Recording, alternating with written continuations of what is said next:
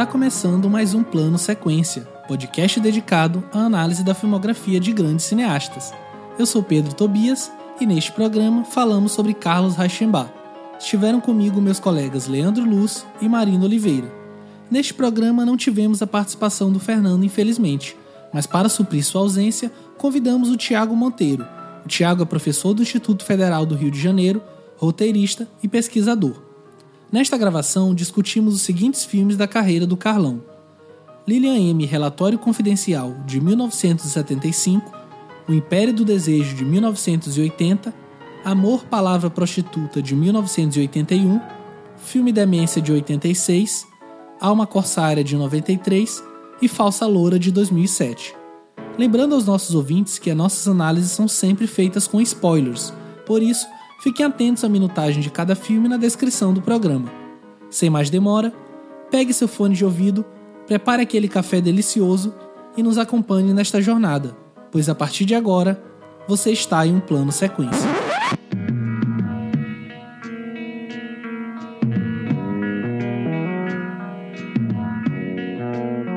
As palavras que eu disse, a onda levou. As palavras que eu não disse, ficaram. Ficou o amor dentro de mim, me interrogando, me assimilando. Depois renascendo de mim e eu dele. O outro veio com a lanterna. Rolamos na eternidade. Carlos Oscar Reichenbach Filho nasceu em Porto Alegre no dia 14 de junho de 1945. Com um ano de idade, passou a morar em São Paulo, Cursou a Escola Superior de Cinema São Luís. Lá, contribuiu para o desenvolvimento do chamado cinema marginal. Teve como mestres Roberto Santos, Anatol Rosenfeld, Paulo Emílio Sales Gomes, Mário Chami, Décio Pinhatari e, sobretudo, Luiz Sérgio Persson, responsável pelo seu interesse em dirigir filmes. Com João Calegaro e Antônio Lima, realizou seus primeiros trabalhos em longa-metragem, os filmes episódicos As Libertinas, de 1968, e Audácia, A Fúria dos Desejos, de 1970. Morreu aos 67 anos, no mesmo dia de seu aniversário, vítima de parada cardiorrespiratória. Para debater sobre a carreira de Carlos Reichenbach, ou Carlão para os mais íntimos, estão aqui comigo Leandro Luz. Oi, Pedro. E aí, pessoal? Prazer estar aqui com vocês. Leandro. Marina Oliveira. E aí, pessoal? Bora conversar e o nosso convidado especial para esse papo de hoje, o Tiago Monteiro. E aí, Tiago? Salve, salve, obrigado pelo convite. Queria começar, né, aproveitar esse momento de considerações iniciais, e ao invés da gente falar é, especificamente sobre a carreira do Carlão e, e com, como ela começou, eu queria aproveitar aqui a presença do Tiago e pedir para ele falar um pouquinho, fazer um, uma espécie de contexto geral sobre esse cinema marginal que ele está sendo representado aqui nesse, nesse programa pelo Carlão, né? Sobre esse cinema da boca do lixo e qual a importância é, do cinema feito nesse período para a história do cinema brasileiro como um todo e até mundial. Tá bom, é, Pedro, é, obrigado pelo convite. Eu queria reforçar a importância e a, como, como, é legal estar tá, tá aqui participando de, de você, de, de, desse podcast eu acho que eu não consigo contar essa história em relação, da, em relação ao Carlão sem falar um pouco da minha, da minha relação pessoal com, com o cinema com o cinema do Carlão. Eu, eu sou de uma geração em que a ideia de cinema brasileiro ela tem uma um caráter meio clandestino, assim, né? A gente, que, assim, acho que quem tem entre em torno de 25 a 35 anos hoje compartilha um pouco a ideia de que o cinema brasileiro tinha um caráter meio clandestino e a descoberta do cinema do Carlos Reichenbach, para mim, tem uma, uma significância muito, muito grande, porque, na verdade, foi o primeiro cineasta brasileiro que eu, eu imergi integralmente na obra. O, único, o primeiro cineasta brasileiro em que eu, eu tive a oportunidade de assistir é, todos os filmes e, e, e, ter essa, essa compreensão mais, mais é, plural em termos de, de filmografia. E, e o fato do, do Carlão produzir parte substancial da obra dele entre as décadas de 70 e 80 é, é muito importante no sentido de ser um período em que paradoxalmente o cinema brasileiro tinha o maior contato com o seu público em termos de bilheteria, em termos de, de, de repercussão junto ao público, mas ao mesmo tempo ser uma época que, que, que é, é a origem de uma série de, de, de estigmas e preconceitos que a gente carrega em relação ao cinema brasileiro até hoje. E eu acho que, que a obra do Carlão consegue atravessar essas ambiguidades, essas, essas contradições que a gente é, é, que a gente encontra em relação ao nosso próprio cinema. A trajetória, a filmografia do Carlos Reichenbach, ela é, ela é representativa de todas as ambivalências, todas as contradições, de boa parte das contradições que a gente consegue enxergar em relação a esse período específico é, do, do, cinema brasileiro. E, e o contato com a obra do Carlão, considerando que, que, enfim, a gente já não tem mais ele aqui com a gente hoje e o que a gente tem é uma obra consolidada, eu acho que funciona um pouco como uma, uma boa porta de entrada para a gente entender essa, essa história, essa, essa história mesmo do cinema brasileiro contemporâneo, é, os, os, últimos 40, 50 anos de cinema brasileiro é, e a importância que ele tem nesse, nesse sentido. Vocês, Marina e Leandro, o que, que vocês têm a me dizer? Qual é a relação que vocês têm é, com esse cinema da boca do lixo, cinema do lixo, principalmente da década de 70, que o Thiago falou bem, e, e como que vocês enxergam essas contradições que ele vinha falando, é, essas ambivalências, e como isso realmente modificou e talvez definiu de uma certa forma a visão que a gente tem do nosso cinema hoje. Então, Pedro, é, em primeiro lugar, eu que queria agradecer, Thiago, você ter aceito esse convite nosso, porque é, eu estava falando né, com os meninos, com o Pedro, com a Marina, com o Fernando, assim, que é, sempre quando a gente pensa em falar sobre um cineasta como o Carlão, por exemplo, na minha cabeça imediatamente me veio o seu nome, assim, porque tu, enfim, é, você é um cara que eu já te conheço já há algum tempo, né? Pô, lá se vão oito anos aí que a gente se conhece e, e de alguma maneira, né? E de alguma maneira você é, no meu contato contigo, eu tive, de repente, um primeiro contato, não necessariamente com a figura do Carlão, que eu já conhecia, mas é, um contato com essa consciência a qual o Carlão representa tão bem, assim, que é justamente essa dicotomia entre um cinema popular, né, e um cinema experimental ou erudito, enfim, seja lá qual nome a gente vai dar para esse, esse tipo de, de, de, de, de arte, né. E o Carlão, acho que mais do que, de repente, todos os cineastas brasileiros, ele foi o cara que conseguiu é, juntar essas duas coisas, né? Esse erudito popular. Ou como o, o Ferreira costumava é, chamar, né? A propósito do cinema marginal, é, esse cinema experimental, esse cinema de invenção com o cinema popular, com essa coisa de você falar a partir de um lugar em que o seu próprio público-alvo está reconhecendo, sabe? Por mais que o Carlão, como o Pedro bem falou na, na, na, na biografia, né, ele seja um cara que vem da, da academia, no sentido de ele fez faculdade de cinema e tudo, ele era também um cara é, do povo, sabe? No sentido de, vi, de, vivenciar a cidade, de vivenciar, de compartilhar uma certa classe social também, sabe? É, óbvio, é, o Carlão era um, um intelectual, mas era um, um intelectual que ao mesmo tempo dialogava muito com essas questões populares, assim. Então acho que o Carlão mais do que ninguém é, conseguiu juntar essas coisas isso é um, tá bem refletido no, nos filmes dele, assim.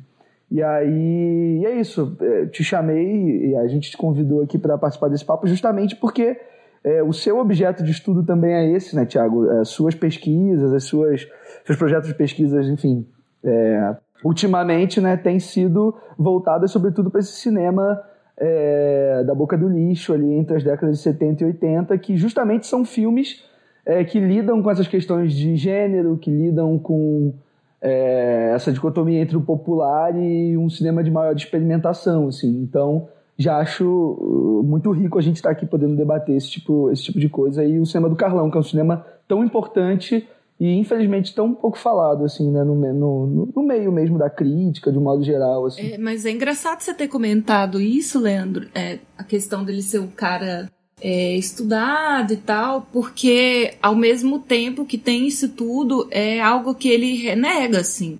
Eu vi algumas entrevistas em que ele disse que não, que não acredita, assim, piamente numa indústria cinematográfica, sabe? Ele é um cara que não quer ter nada a ver com isso mesmo, e até certo ponto ele diz que ele é um, um produtor artesanal, assim.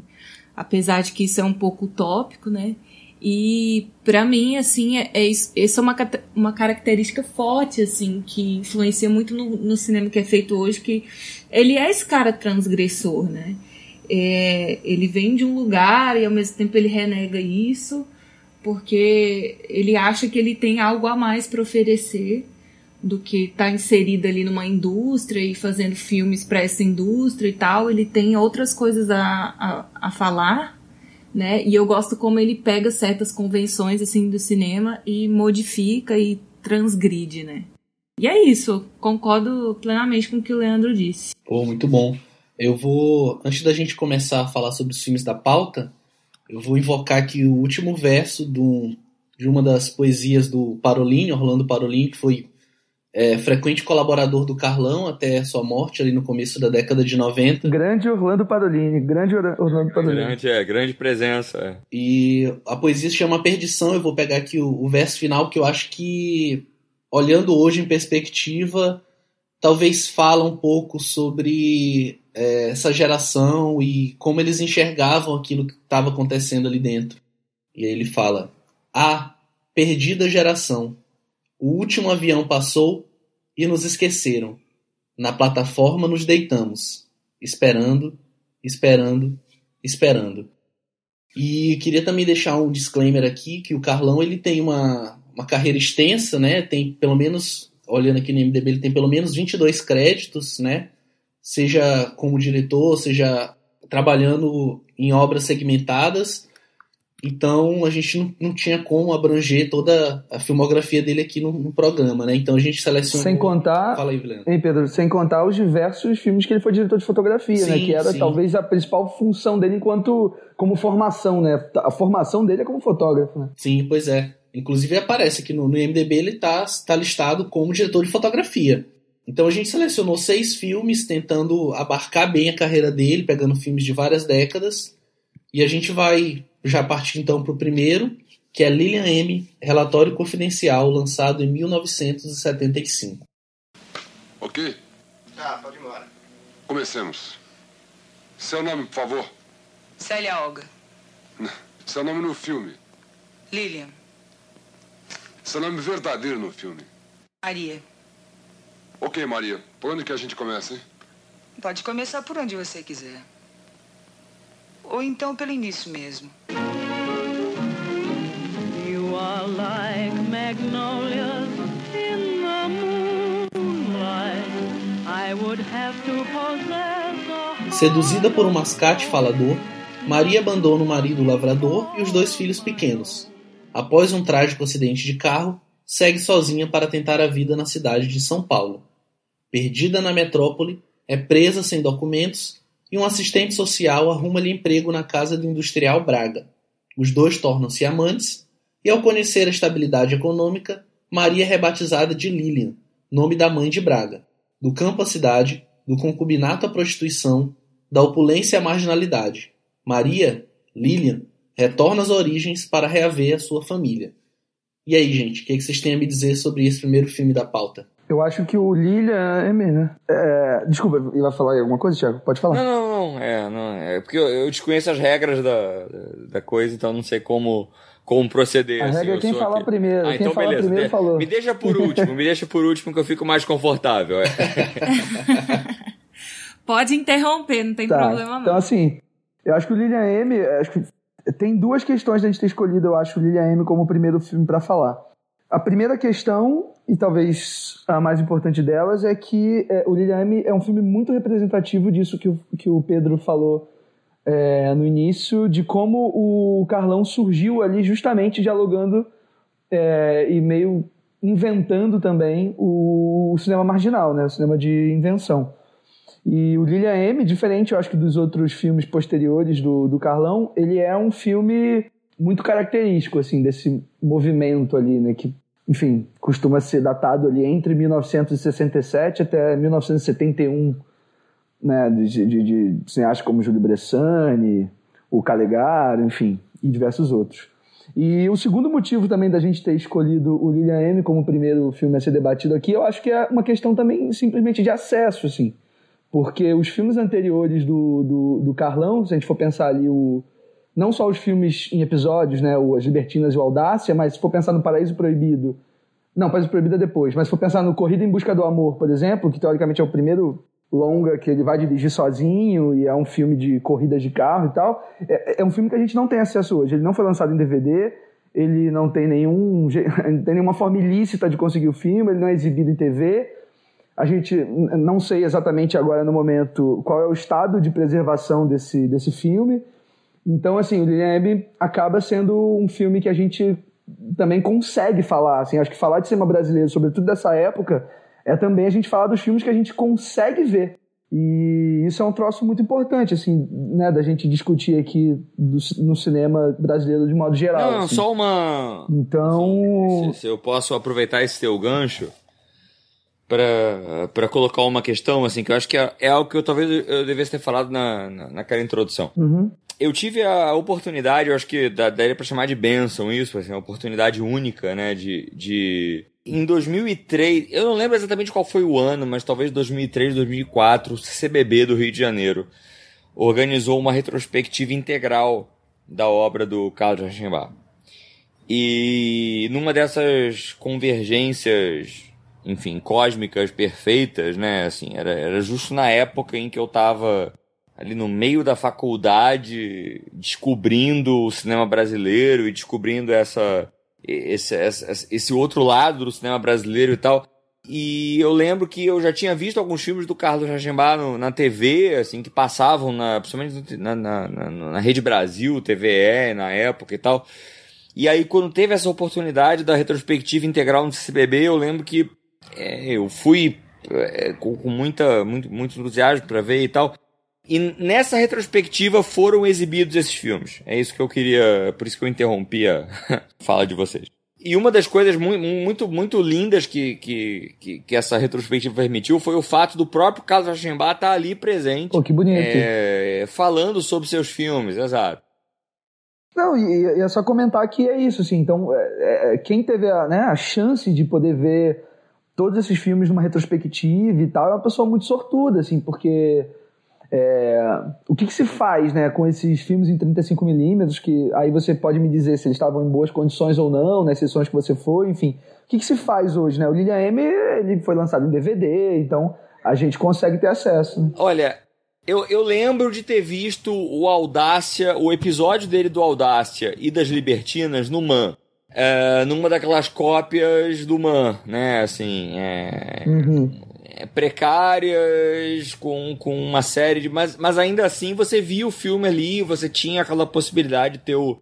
A lembrança que eu tenho da cópia do Corrida em Busca do Amor, assim, que é um filme absolutamente delicioso, porque ele é, ele é completamente fora do prumo da, da obra do Reichenbach, porque é isso, é um filme de, de, de, de automobilismo, é uma espécie de versão anárquica de Roberto Carlos a 300 km por hora, é, é, com Davi Cardoso. E, e, e, eu lembro eu lembro de ter George Harrison na trilha sonora, assim, é, é, é um filme muito muito maluco do ponto de vista de, de produção, porque ele ele parece uma colagem de várias coisas e de várias possibilidades que estavam sendo dadas ali para ele no momento.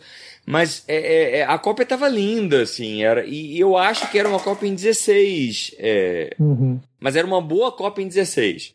E você tinha um pouco aquela, aquela, aquela impressão inicial de um tipo de cinema com o qual ele queria se relacionar, né? Que era esse cinema, um apelo mais mais, mais massivo, mais, né, lidar com a questão do cinema de gênero e tal, mas a partir de uma perspectiva muito particular. Então, esses primeiros filmes dele, né, assim, a, a, até chegar ao, ao Liam M, né, que é aquele que felizmente a gente hoje tem a possibilidade de ter acesso através de um, de um relançamento em, em DVD, né, com é uma coisa muito rara em relação ao cinema brasileiro dessa época.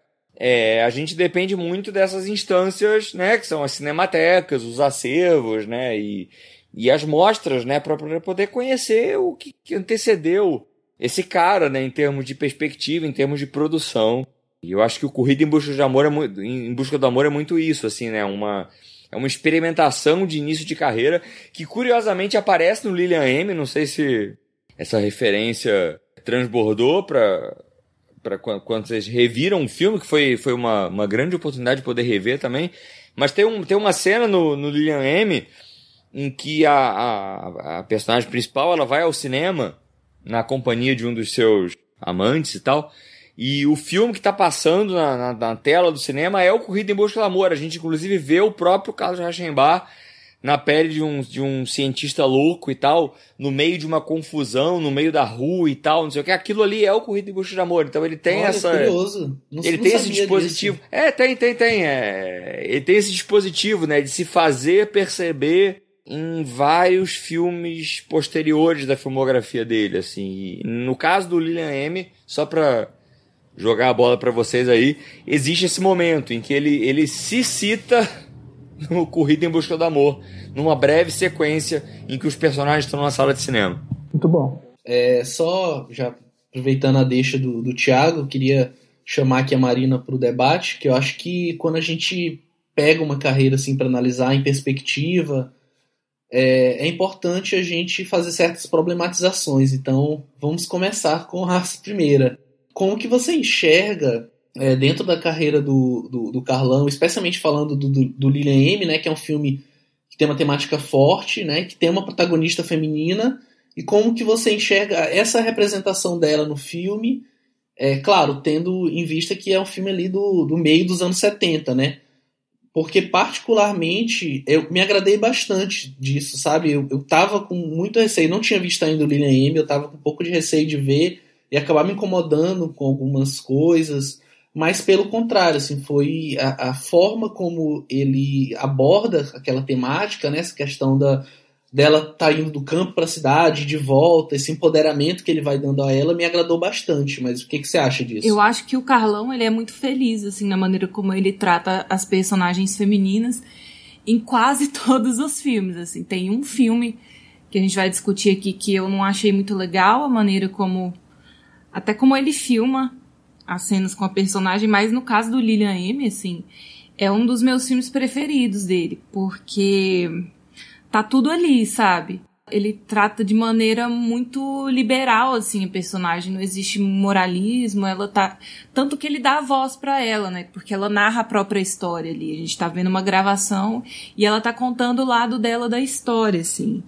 É... e de uma maneira que a gente até torce pela personagem, tal, apesar de ela fazer umas coisas não tão legais, é, tomar umas, umas decisões não, não, não tão legais mas eu não acho que aqui é, existe um problema de, de, de, representação assim feminina. Muito por esses pontos que você colocou, é, tanto no roteiro, sabe, como na, na maneira como a história é contada, ela é essa mulher que é empoderada durante a história, né? É, a gente vê que era uma mulher muito infeliz ali no começo, né? E ela toma, vamos dizer assim, ela toma as rédeas do, toma o rumo do, da própria vida, né? E sem se, sem se arrepender muito, né, das coisas que ela faz, ela, a maneira como ela conta a própria história ali, ela toma as decisões que toma de maneira muito lúcida. Então eu não vejo problemas com a representação nem dela nem das outras personagens femininas. Assim, os momentos em que a mulher é subjulgada ali e a mulher é tratada como puta, é, dá pra ver que é um discurso da época que ele tá retratando, assim, contexto, e de maneira muito debochada ele coloca os, alguns diálogos, assim, falando isso. É, mas tudo que a personagem faz, ela faz porque ela quer. Se ela tá com um cara que trata ela mal, ela tá porque ela quer e no momento que ela achar oportuno, ela sai do relacionamento. Então não vejo problemas aí não. Perfeito, muito bom. E eu acho interessante como ele literalmente dá voz a ela, né, com o passar do filme, porque ela começa narrando, mas. É, assim, ela começa muda, na verdade. Sim, né? exato. Os primeiros 5, 10 minutos ali ela uhum. não fala nada, né? Tipo, ela fica só na dela, não toma decisões, ela não, enfim, só. Nossa, e ao, tá... e ao mesmo tempo, assim, pelo, pelo menos nesse começo ali onde ela tá no, na roça ainda, uhum. ela é muito calada, mas o olhar da atriz é muito expressivo, né? Sim, sim, total. Ela total. tem aqueles olhos azuis, assim, que dizem muito, sabe? Sobretudo nas cenas de sexo ali com o marido, sabe? Nossa, eu fiquei muito incomodada com aquilo. Ela tá. ela, ela basicamente muda, né? Mas o olho diz muito o tempo inteiro. Sim, com certeza. E você, Leandro, o que, que você acha? E, e tem uma coisa. Ah, desculpa, não, é só, só pra marcar que tem uma coisa que volta a aparecer em alguns filmes posteriores dele, que é essa explicitação, sei lá se é a palavra mais adequada, do próprio dispositivo do, do filme, né? Lilian M começa com aquela, né, qual é seu nome? Célia Olga. Não, mas no filme, Lilian. Não, mas de verdade, ela fala Maria. Que é uma coisa que vai aparecer em outros filmes dele, que é essa, essa, essa imagem do espelho, né, da, de você mostrar a câmera, de você mostrar. Ah, bem metalinguístico, né? Assim. Sim, não é, é, é, é, foi, foi uma grata grata revisão, assim, tipo, re revisitar o Lilian M, assim, porque Com certeza. lá atrás essa, essas dimensões todas tinham, tinham passado ao largo e tal, e assim, e, e, e quando essas coisas aparecem no filme, né, essa, essa autoconsciência da linguagem, é, é, em 75, né, um dos primeiros longas-metragens dele, eu acho que isso é muito, muito importante. Isso né? traz um elemento também de, da gente duvidar daquela narrativa, né? Porque ele, ele pergunta o nome e ele fala, por onde você quer começar, né? E, e a, a trama, ela segue a partir do relato dela, assim. Mas eu acho que essa... Isso que o Thiago comentou, assim... Eu acho que é muito consciente da parte do Carlão e ao mesmo tempo muito debochada, assim, porque até pelo próprio movimento é, cinematográfico que ele vem, assim, é, é para transformar o fazer cinema em algo muito simples, sabe? Porque para tirar todo aquele glamour de Hollywood e tal, então você pode fazer cinema de maneira muito simples, até de maneira precária, né? E aí quando ele mostra, ele entra nesses detalhes assim, eu acho até muito debochado da parte dele. É, e tem outra coisa também que vocês falaram, aliás, que, que tem a ver com o que vocês falaram, de, de né, tentar reconhecer um pouco nesse Lilian M, que é um dos primeiros filmes do Carlão, em relação ao que ele vai trabalhar no, nos outros filmes, que é muito a relação com, com a cidade, né, com São Paulo. Porque aqui a gente está lidando com uma personagem, né, essa Maria barra Lilian, que aliás é interpretada pela Célia Olga, que é, eu não tenho muita lembrança dela em outros filmes. Eu não sei se ela foi uma atriz que continuou trabalhando muito depois. Talvez, não sei se o Thiago tem essa informação, mas eu não, não, não lembro particularmente dela em nenhum outro, outro filme de destaque, assim. E ela é muito boa, né? Eu tô usando como base de várias coisas que eu tô falando aqui hoje, um, uma, um livro que foi lançado por aquela coleção Aplauso, né, da, da imprensa oficial do, do, de São Paulo, é chamado Carlos Rachenbach, O Cinema como Razão de Viver. Sim, sim. Do Marcelo Lira. Em vários momentos do, do livro, ele, ele ressalta o fato de que a Célia Olga não teve. Ela não desenvolveu a carreira artística como a, a, potencialidade que o Lilian M anunciava para ela, assim, por razões que o livro não, não, não aborda, mas enfim. É, é, isso, de fato, parece que a gente não, não vê ela em outros filmes. Ela é uma atriz com uma experiência teatral e é a partir dessa experiência teatral que ele traz ela pro filme, mas a gente não tem lembranças dela em outros momentos do cinema brasileiro. Assim. Que é uma pena, é uma pena né? né? Ô, Thiago, e é legal você citar o Marcelo Lira, que é um cara que, aí eu não sei até que ponto a gente pode falar aqui, mas é, a gente está meio em contato com ele, assim, e provavelmente a gente tem algum. A gente desenvolva, produz algum conteúdo aí complementando aqui esse nosso podcast de hoje legal, legal. sobre o Carlão com ele, assim, que é isso, é um cara referência quando a gente fala do Carlão mesmo, né? E é isso, assim, aí eu tava dizendo sobre a relação do, do, do que o Carlão desenvolve com a cidade de São Paulo, né, que é muito forte, que essa personagem, ela meio que sai ali, né, de um de um de um de um, uma cidade mais rural e se envereda pela, pela cidade de São Paulo, né, pela aquela metrópole bizarra que é São Paulo e tal. E, e a forma como o Carlão filma mesmo, né, como ele registra a cidade é um troço muito poderoso que ele vai fazer do, sabe, desde aqui do Liam até o Falsa Loura, que foi o último filme Sim, claro, que ele finalizou, né? O Falsa Loura também tem uma relação muito bacana com a cidade de São Paulo. Tem uns planos, assim, da, da, da, cidade, daquela. E como a cidade afeta os personagens muito forte. Mas né? é principalmente a relação do cinema com a cidade, eu acho, assim, né? Porque se vocês perceberem, em todos os filmes, o cinema, a sala de cinema, o local de exibição cinematográfica, ele, ele aparece nos filmes, né? No Linha M isso já, já se insinua, né? É, nessa, nessa sequência, inclusive, em que elas vão ao cinema, ele vai, ela vai ao cinema e assiste a um filme do próprio Carlos Schneebar, né? Verdade, isso é uma coisa que vai aparecer a rodo, assim, nos outros filmes também, com certeza. É, a gente falou um pouco da, da questão da, da representatividade, né, de como ele, ele aborda essa protagonista, né, que vocês falaram muito bem aí, E uma coisa que me agrada muito no, no cinema do Carlão como um todo é a forma como ele filma cenas de sexo, assim. Porque, é, apesar de ter algum, algumas cenas alguns filmes que a gente pode considerar hoje, é, de certa forma, até um pouco gratuitas, mas eu acho que ele, ele filma com um olhar muito interessado, assim, um olhar curioso mesmo. E ele tem um, um, movimento específico que ele faz que me agrada muito, que é um. Ele faz um raccord, né? Com um plongé em 360 dos personagens na cama, deitados. Ele faz aqui no Lilian M, se eu não me engano, ele faz também no Império do Desejo, que é, um, é uma forma muito interessante de mostrar eles ali. E eu queria perguntar para vocês o que, que vocês acham da cena onde, assim, não mostra, né, mas é, é sugerido que acontece aquele sexo ali entre ela, o Braga e o filho, né, que é o que o filho usa meio como uma vingança do pai, enfim, e que é onde começa uma ruptura maior naquela relação. Como que vocês enxergam a forma como isso foi colocado Eu acho que filme? essa cena em específico tá ali pra criticar o moralismo da, da época mesmo. O pai renega o filho por ser dançarino e, claro que consecutivamente por ser gay e tal. Eu adoro o diálogo dele depois que ele acorda na cama e começa a chorar desesperadamente porque aquilo afetou a moral dele, sabe? ai, a minha moral, eu acho aquilo hilário, sabe? Eu penso, eu penso no Carlão filmando essa cena e rindo, assim. E ele sempre coloca, né, nos filmes um, um, personagem, geralmente masculino, um homem ali branco de meia idade, que é o, o guardião da moral, né? Que ele sempre tá, não, porque é moral, porque não sei o quê. Sim, sempre tem esse discurso, assim, muito verbal mesmo. Olha, eu sou. O cara tá lá na casa de praia, por exemplo, no, no Império dos Sentidos, né? Ele tá na casa de praia, ele é casado, mas ele tá levando duas prostitutas para trair a esposa ali, para ficar com uma menina menor de idade.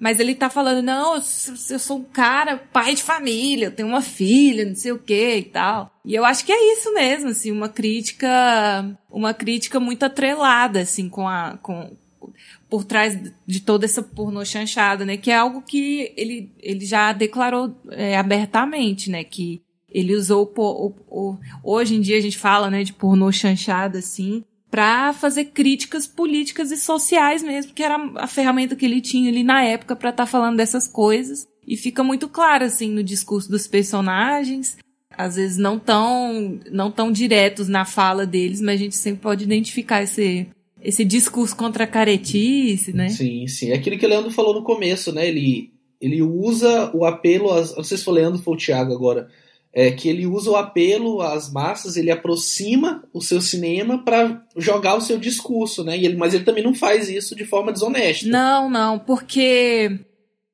não, sim, mas ele é, eu acho que tem esse caráter muito popular mesmo, que ele quis quebrar com esse ideal que tinha no cinema na época. Então, se eu vou fazer um pornô, eu não vou fazer o pornô com a minha empregada sexy, que chega em casa e me seduz. Não, ele vai pegar uma moça da roça lá do interior, que vai vir pra cá, vai abandonar os filhos, o marido.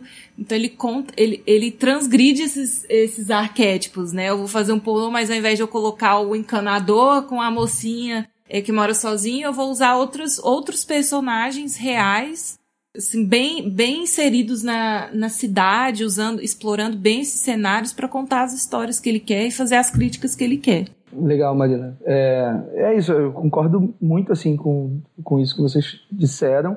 Acho que o Carlão ele tinha mesmo um jeito de filmar as atrizes e, e um jeito de se apropriar né, desse cinema erótico, né, feito sobretudo nessa época de uma maneira muito particular, né? E aí eu queria, queria até perguntar para o Tiago, assim, a partir disso, assim, sobretudo a partir dessa discussão sobre esse termo, né, pornô chanchada, que é um termo muito controverso de se usar, e queria perguntar para ele em cima ainda dessa pergunta do Pedro, é, o que, que o Tiago acha é, dessa relação do, do Carlão, inclusive como diretor de fotografia, né? Porque se a gente for pensar não só nos filmes em que ele dirigiu, mas nos filmes em que ele fotografou, a gente percebe que ele fotografou diversos filmes de um cara que também era muito tinha um lugar muito particular dentro desse desse cinema da boca do lixo que era o Jangarré, né?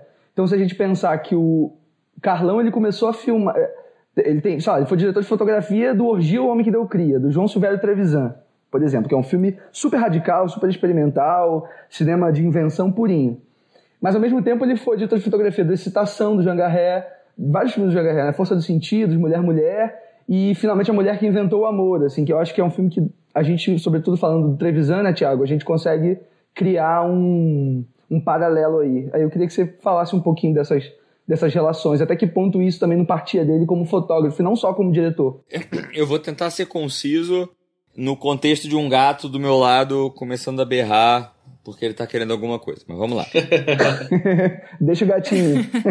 Vai fundo. Duas coisas, assim. Primeiro, boca do lixo, né? Assim, não é querer vulgar, é, é, se simplificar a, a, definição, mas assim, o que, que, que a gente pode entender como boca do lixo? A boca do lixo é uma região territorial, é, é uma região geográfica do centro de São Paulo, né? Ali em torno da, da Estação da Luz e tal. Em que desde a década de 50, 60, enfim, uma, uma, uma indústria cinematográfica, uma, uma, tentativa de indústria cinematográfica tentou se consolidar.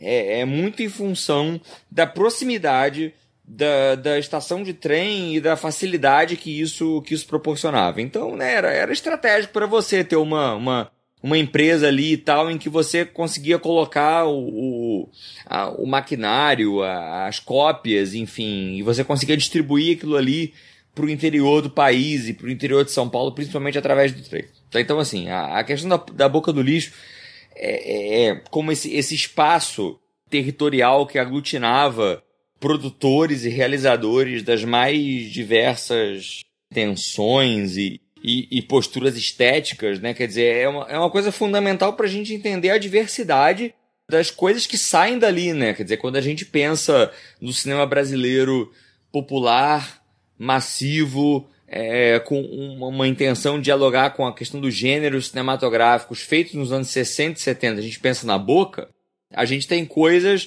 que são muito diversas do ponto de vista da, da proposta estética, né? Quer dizer, você tem um caso Reichenbach e você tem um Francisco Cavalcante, assim, você tem um cara, como é o caso do Reichenbach, que tem uma, uma, uma, uma, uma preocupação técnica e quase teórica, embora ele talvez negasse isso, mas. E você tem um cinema muito mais instintivo, muito mais voltado para o apelo erótico do, do grande público e tal. Então, assim, a boca do lixo como, como polo de produção audiovisual é essa heterogeneidade, é essa essa diversidade de propostas, tá? E, e acho que de alguma forma caras como Carlão e caras como Walter Hugo Cury e caras como Jean Garret, quer dizer que são cineastas que de alguma forma estão fora do, do, do, desse, dessa média né, do, da, da, produção da boca em termos de preocupação formal, estética e tal, tem que ser inseridos nesse contexto. Era o espaço que esses caras tinham para produzir, para fazer cinema, né? independente do contexto de produção em que eles se encontravam. Então isso é, é a questão da boca. Eu teria muito cuidado para usar a palavra porno chanchada para rotular esse cinema, né? Porque na verdade a porno chanchada é um termo a crítica de cinema carioca, diga-se de passagem, usa para desmerecer e para deslegitimar um certo tipo de cinema de endereçamento popular massivo que estava sendo feito no Brasil naquela época. É, e que tinha muito a ver com, com certas, certas propostas né, do, do, do, cinema italiano, principalmente da comédia erótica italiana.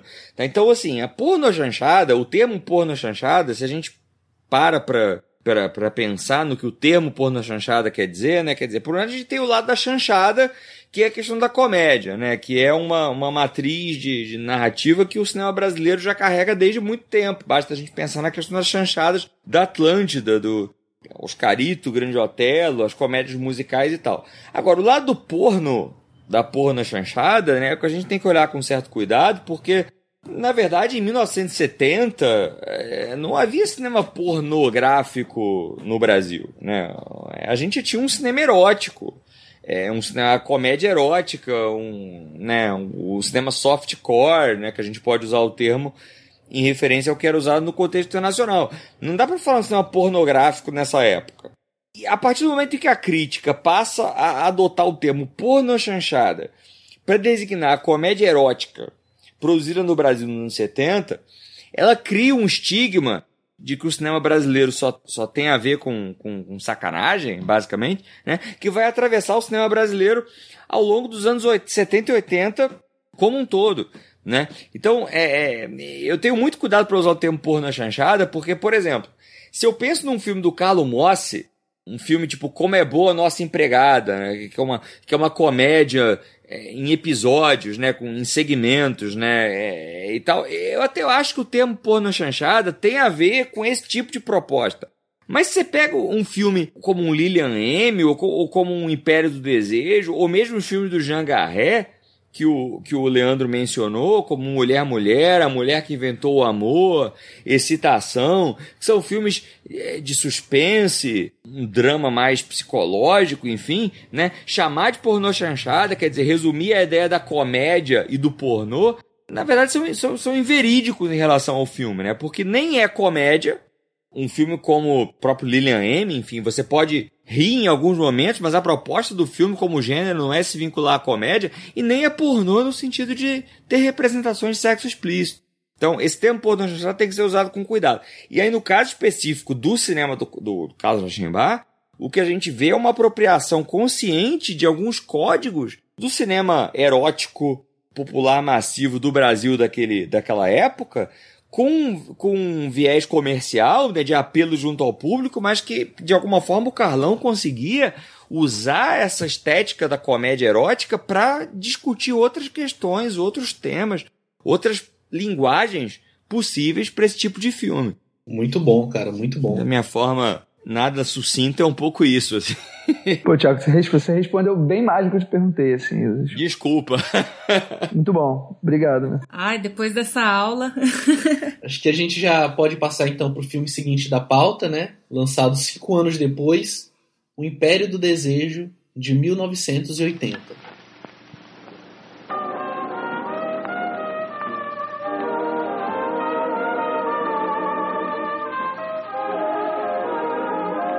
É isso aí. Me leva nos teus braços. Assim. Tem que ser tudo muito quente, suave, erótico. Roça em mim. Devagarzinho, roça. Sandra, Meire Vieira, viúva de um milionário devasso, vai ao litoral recuperar a casa de praia deixada pelo marido, que fora tomada por grileiros. No caminho para casa, dá carona a um casal de hips. Auxiliada por um advogado, Sandra recupera a propriedade e convida o casal para cuidar do imóvel. A partir daí, eles vão gradativamente se envolvendo física e emocionalmente com uma galeria de personagens insólitos, incluindo a própria viúva, seu namorado e o advogado. O que, é que vocês têm a me dizer sobre segundo filme da pauta, que ele volta a trabalhar aqui com o Paroline, né? É, fazendo, interpretando ele mesmo, por dizer assim. Eu, eu, nesse filme eu gosto muito da maneira como você é iludido no começo a achar que a história se trata da daquela mulher recém-viúva, né? E que a gente vai acompanhar ela, mas ela meio que some ali pro meio do filme, né? E a gente passa a acompanhar os, os hippies, né? Mas assim, é porque no começo, pelo menos para mim, eu tive a impressão de que ela era uma pessoa, pô, ela tá aqui traindo o marido e tal, com esse cara. E na verdade os, há uma inversão de papéis ali no final, porque o cara que passa a ser uma pessoa totalmente escrota e ela vira uma personagem muito mais interessante, assim, para mim. A gente vai acompanhar esse casal de hips ali também, que é o que o Carlão fazia muito, né? Trazer esses, esses personagens mais populares pra gente estar tá acompanhando. Eu acho que o Império do Desejo é, foi, foi, acho que foi um dos primeiros filmes que conscientemente eu, eu, eu descobri do, do Carlos Reichenbach. Porque eu morava no subúrbio do Rio de Janeiro e, e na época eu lembro que eu tinha descoberto uma videolocadora em Marechal Herme, que é um, um bairro do subúrbio do Rio, é, que tinha um, um, belo acervo de cinema brasileiro em VHS. Assim. E nessa época eu, eu lembro de já ter assistido na TV a uma Corsária e ter ficado profundamente intrigado por esse tipo de, de proposta, o Carlos Rachenbach. E aí eu, eu descobri esse VHS do Império do Desejo na locadora, VHS, assim, isso em 2005, 2006, faz tempo. É... E a capa era, enfim, completamente apelativa do ponto de vista da, da, se a gente pensar no que, que o filme de fato é, né? Porque era o, era o Gene Miller e o, e o Roberto Miranda nus, de perfil, um de frente pro outro na capa e tal, mas eu lembro que eu olhei e falei assim, ah, é o cara, é o cara do Alma Corsária. E eu lembro que foi o primeiro filme do, do, do, do Carlos assim, que se dá para usar uma expressão que é bem retrô, me desbundou, assim, em relação a... É, tipo, o que, que é isso, assim? O que, que é isso que eu tô vendo, né? Assim, que, que, que filme maluco é esse que esse cara fez que mistura todos os estereótipos que eu, que eu aprendi em relação ao cinema brasileiro, que é a questão do, do, do, do sexo e da, do, do, palavrão e do não sei o que, com, sei lá, discussões teóricas e discursos mega profundos sobre filosofia e economia e tal, assim. Então, eu lembro de, de ter essa, essa, essa sensação, assim, de ver o Império do Desejo e falar assim, cara, o que, que é isso que eu tô assistindo, assim? Que filme é esse, assim?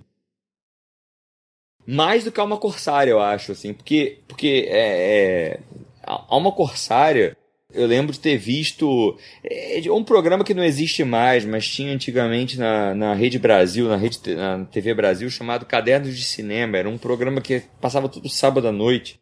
E na época em que a TV aberta era o que tínhamos, era, era uma, uma espécie de oásis, assim, em termos de, de, de cinema brasileiro e tal.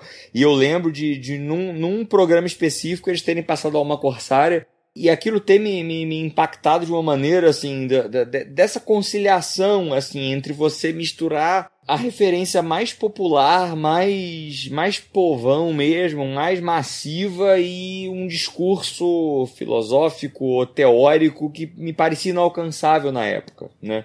E o Império do Desejo, na época que eu assisti, assim, ele juntava isso à questão erótica. Uma outra, uma outra característica, né, que a gente minha geração, pelo menos, assim, né? Eu sou de 82, então a gente aprendeu a, a, a, entender o cinema brasileiro a partir dessa questão do sexo. E aí um filme que juntava o sexo, a, o humor e a, e a questão profunda da, do que estavam discutindo ali, filosófica, enfim, né? Teve, teve um impacto muito grande em mim, assim, mas de desconcertar mesmo, de olhar para aquilo ali e pensar, cara, que filme é esse que eu tô vendo, assim, né? E num VHS, é, que muito provavelmente é a cópia a qual a gente tem acesso hoje, né? Quer dizer, esse filme não não não não perdurou, né? enfim, ele não está acessível para a gente de outra forma. É mais um exemplo, né, de, de um filme que, enfim, super importante, é, cinema brasileiro como um todo, principalmente para a carreira do Carlão e, e não está disponível numa na edição que merecia, né? Mas respondendo a pergunta da Marina, mais do que Alma Corsária, porque eu acho que o Império do Desejo é mais radical no sentido da mistura de gêneros, da, da, da, da, de como ele, ele faz vários filmes dentro de um só. Realmente, assim, pensando no, no contexto histórico, assim, você, sei lá, falar de amor livre, sabe, nos anos 80, é, no cinema, assim, do jeito que ele fala, né?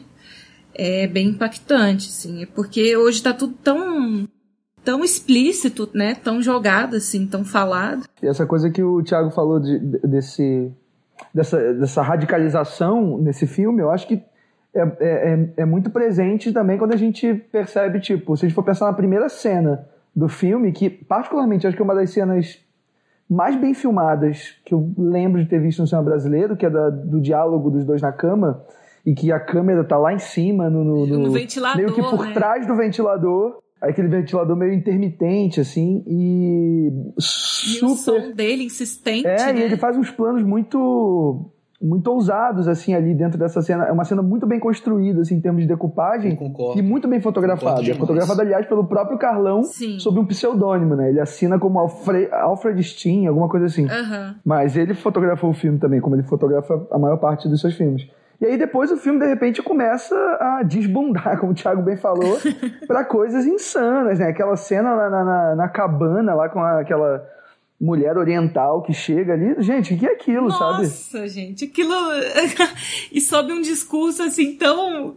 Cara, eu tentando prestar atenção no que ela tá falando, sabe? Eu gosto muito como ele vai introduzindo nos filmes dele elementos surrealistas, né? Até chegar a um, a um ápice assim mais lá na frente que a gente vai comentar, mas eu gosto muito como ele faz isso. Eu acho que os temas que ele aborda que são temas pesados assim. E eu até uma, uma curiosidade que eu tive quando eu quando eu tava vendo o filme era se de alguma forma esse filme tinha sofrido censura ou, ou como tinha sido a recepção dele, porque ele fala coisas muito fortes assim Eu gosto que ele faz uma, uma referência clara ao. Acho que. Não vou dizer que é. Acho que um dos grandes livros anarquistas, né? Que é o A Propriedade é um Roubo, do. Do Proudhon. É, uhum. Proudhon, né? E ele vai lá e coloca, enfim, faz vários, várias inserções de, de trechos, de, de, textos mesmo, né? De, de livros, de material, enfim. É, acho que o Thiago talvez vai saber me responder isso, se qual foi a recepção que esse filme teve nesse sentido. É, não, porque na verdade, assim, é curioso você perguntar essa questão da recepção, assim, porque é, é como, como o Leandro comentou antes, assim, a minha. Eu tenho um interesse específico sobre a obra do Jean Garret, né, que é um outro cineasta brasileiro desse período, né, mas que fazia um cinema com uma, uma, um endereçamento muito mais muito mais massivo, muito mais entretenimento e tal, e com qual o Carlão colaborou frequentemente. E nessa pesquisa sobre o Garré, eu esbarrei, por acaso, com algumas críticas né, que foram lançadas na época em que o Império do Desejo chegou aos cinemas, né? Assim, e é interessante ver como é que ele era lido pela crítica como uma porna chanchada intelectual, quer dizer, um filme de sacanagem que tinha alguma coisa ali, mas que as pessoas não conseguiam alcançar, e isso de alguma forma era a incógnita que o filme provocava. E eu acho que uma das grandes espertezas, uma das grandes genialidades do, do, do Carlos Reichenbach, como um cineasta brasileiro que produzia cinema nesse período né, de intensa repressão e de intensa censura, é como ele conseguia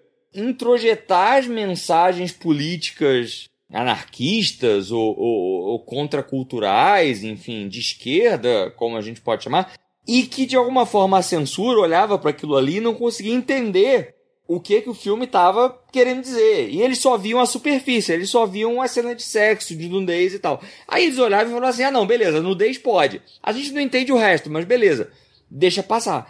E numa dessas, né, quer dizer, um filme como A Ilha dos Prazeres Proibidos, que o Carlos faz, o Carlos Reichenbach faz em 78, dois anos antes do Império do Desejo e tal, que, que obtém 3 milhões de espectadores é, na época do seu lançamento, que é um filme sobre exilados políticos, é um filme sobre uma ilha utópica, enfim, em que as pessoas conseguem exercitar os seus, é, as suas, suas perspectivas libertárias em relação ao sexo, em relação à política, é um filme que consegue fazer 3 milhões de espectadores, muito em função do apelo erótico que o filme conseguia transmitir também.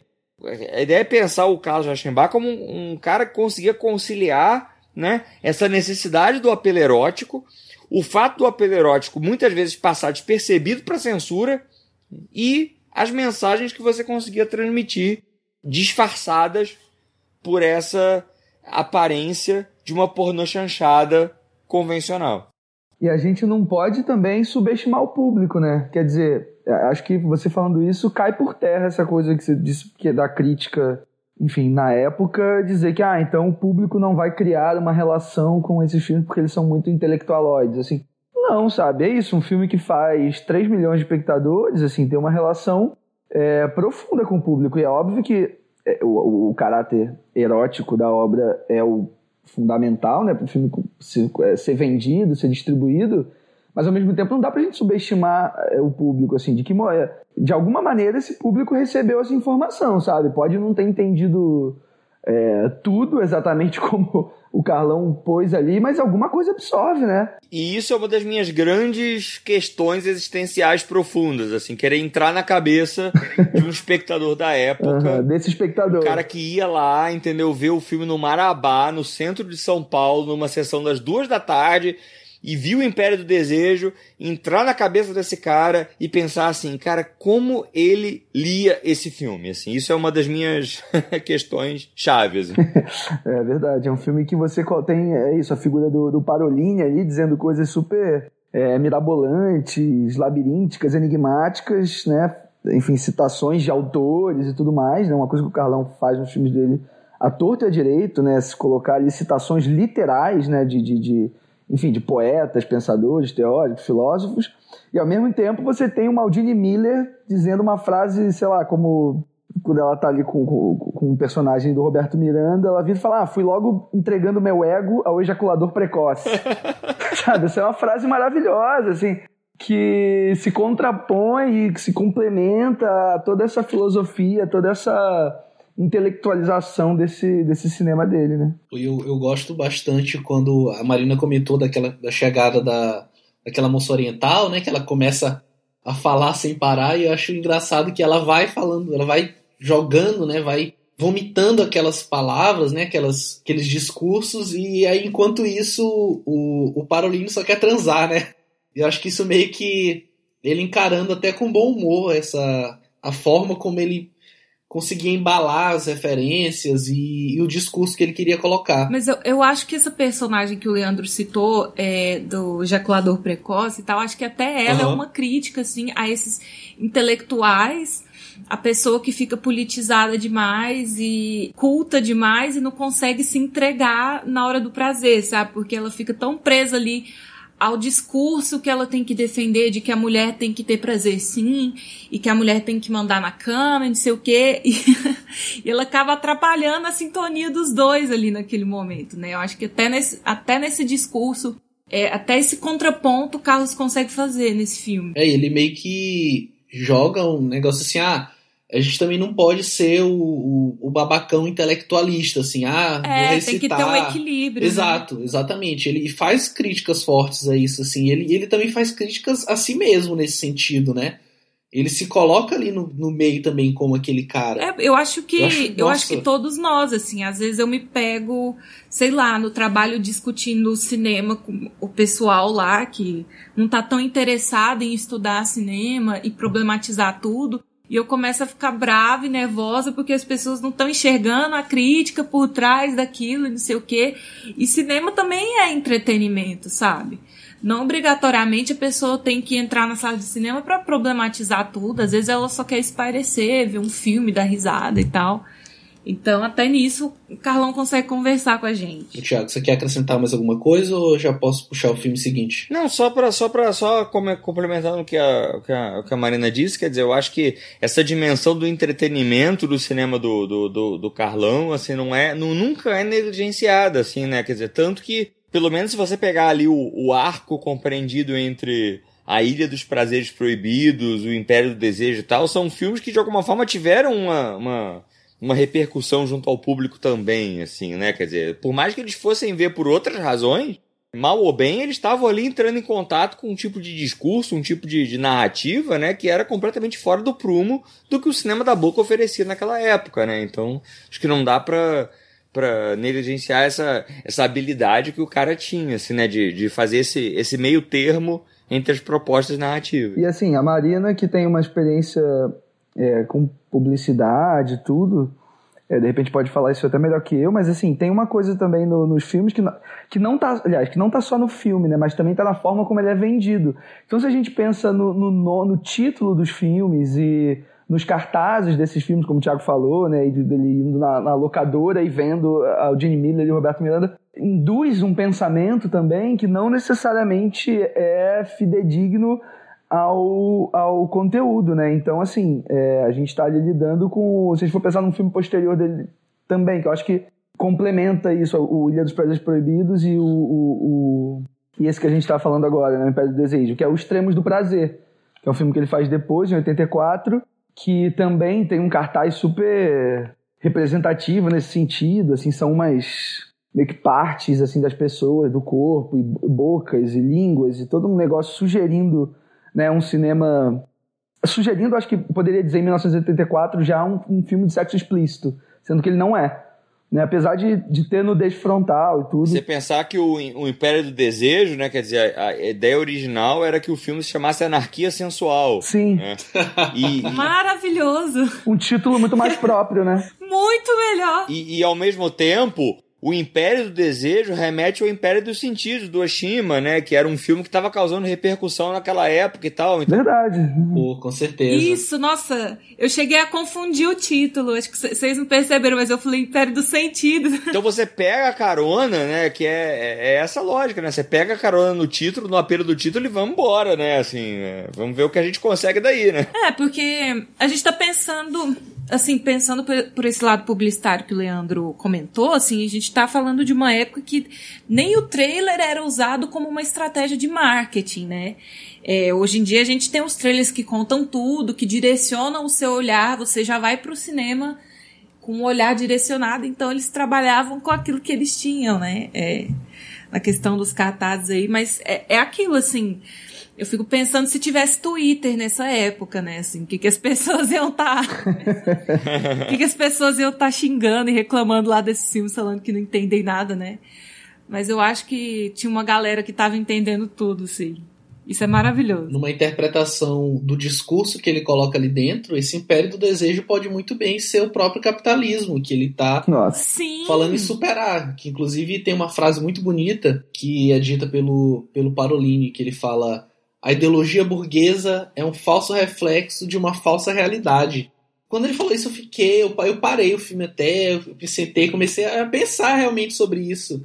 que é uma frase, assim, um contexto muito gigante, assim, fala sobre muitas coisas ao mesmo tempo. Mas realmente, Pedro, assim, se você. A gente pode até interpretar aquela cabana ali como uma, uma sociedade paralela acontecendo. Uhum. Aquele casal de hips ali tá fazendo as próprias regras ali dentro e as coisas acontecem do jeito que acontecem e tal. E se a gente, se a gente pensar na cena final do filme, né, que contrapõe ali a morte de personagens com Sim. outros personagens fazendo sexo e a questão de só o casal, né, é, mais libertário e mais livre se salva, né, no final, enfim. Sim. É, tem um é. discurso aí muito, muito bem definido, né? É, aí quando ele fala de anarquia e constrói todo esse discurso social ele, de como as coisas se como as coisas se constroem numa sociedade, né? Acho que é isso mesmo. É... Nossa, esse título Anarquia Sensual aí, como é que é? É, Anarquia Sensual. Cara, eu não tô Sensual, sexual, enfim, mas é isso. Tem anarquia na história.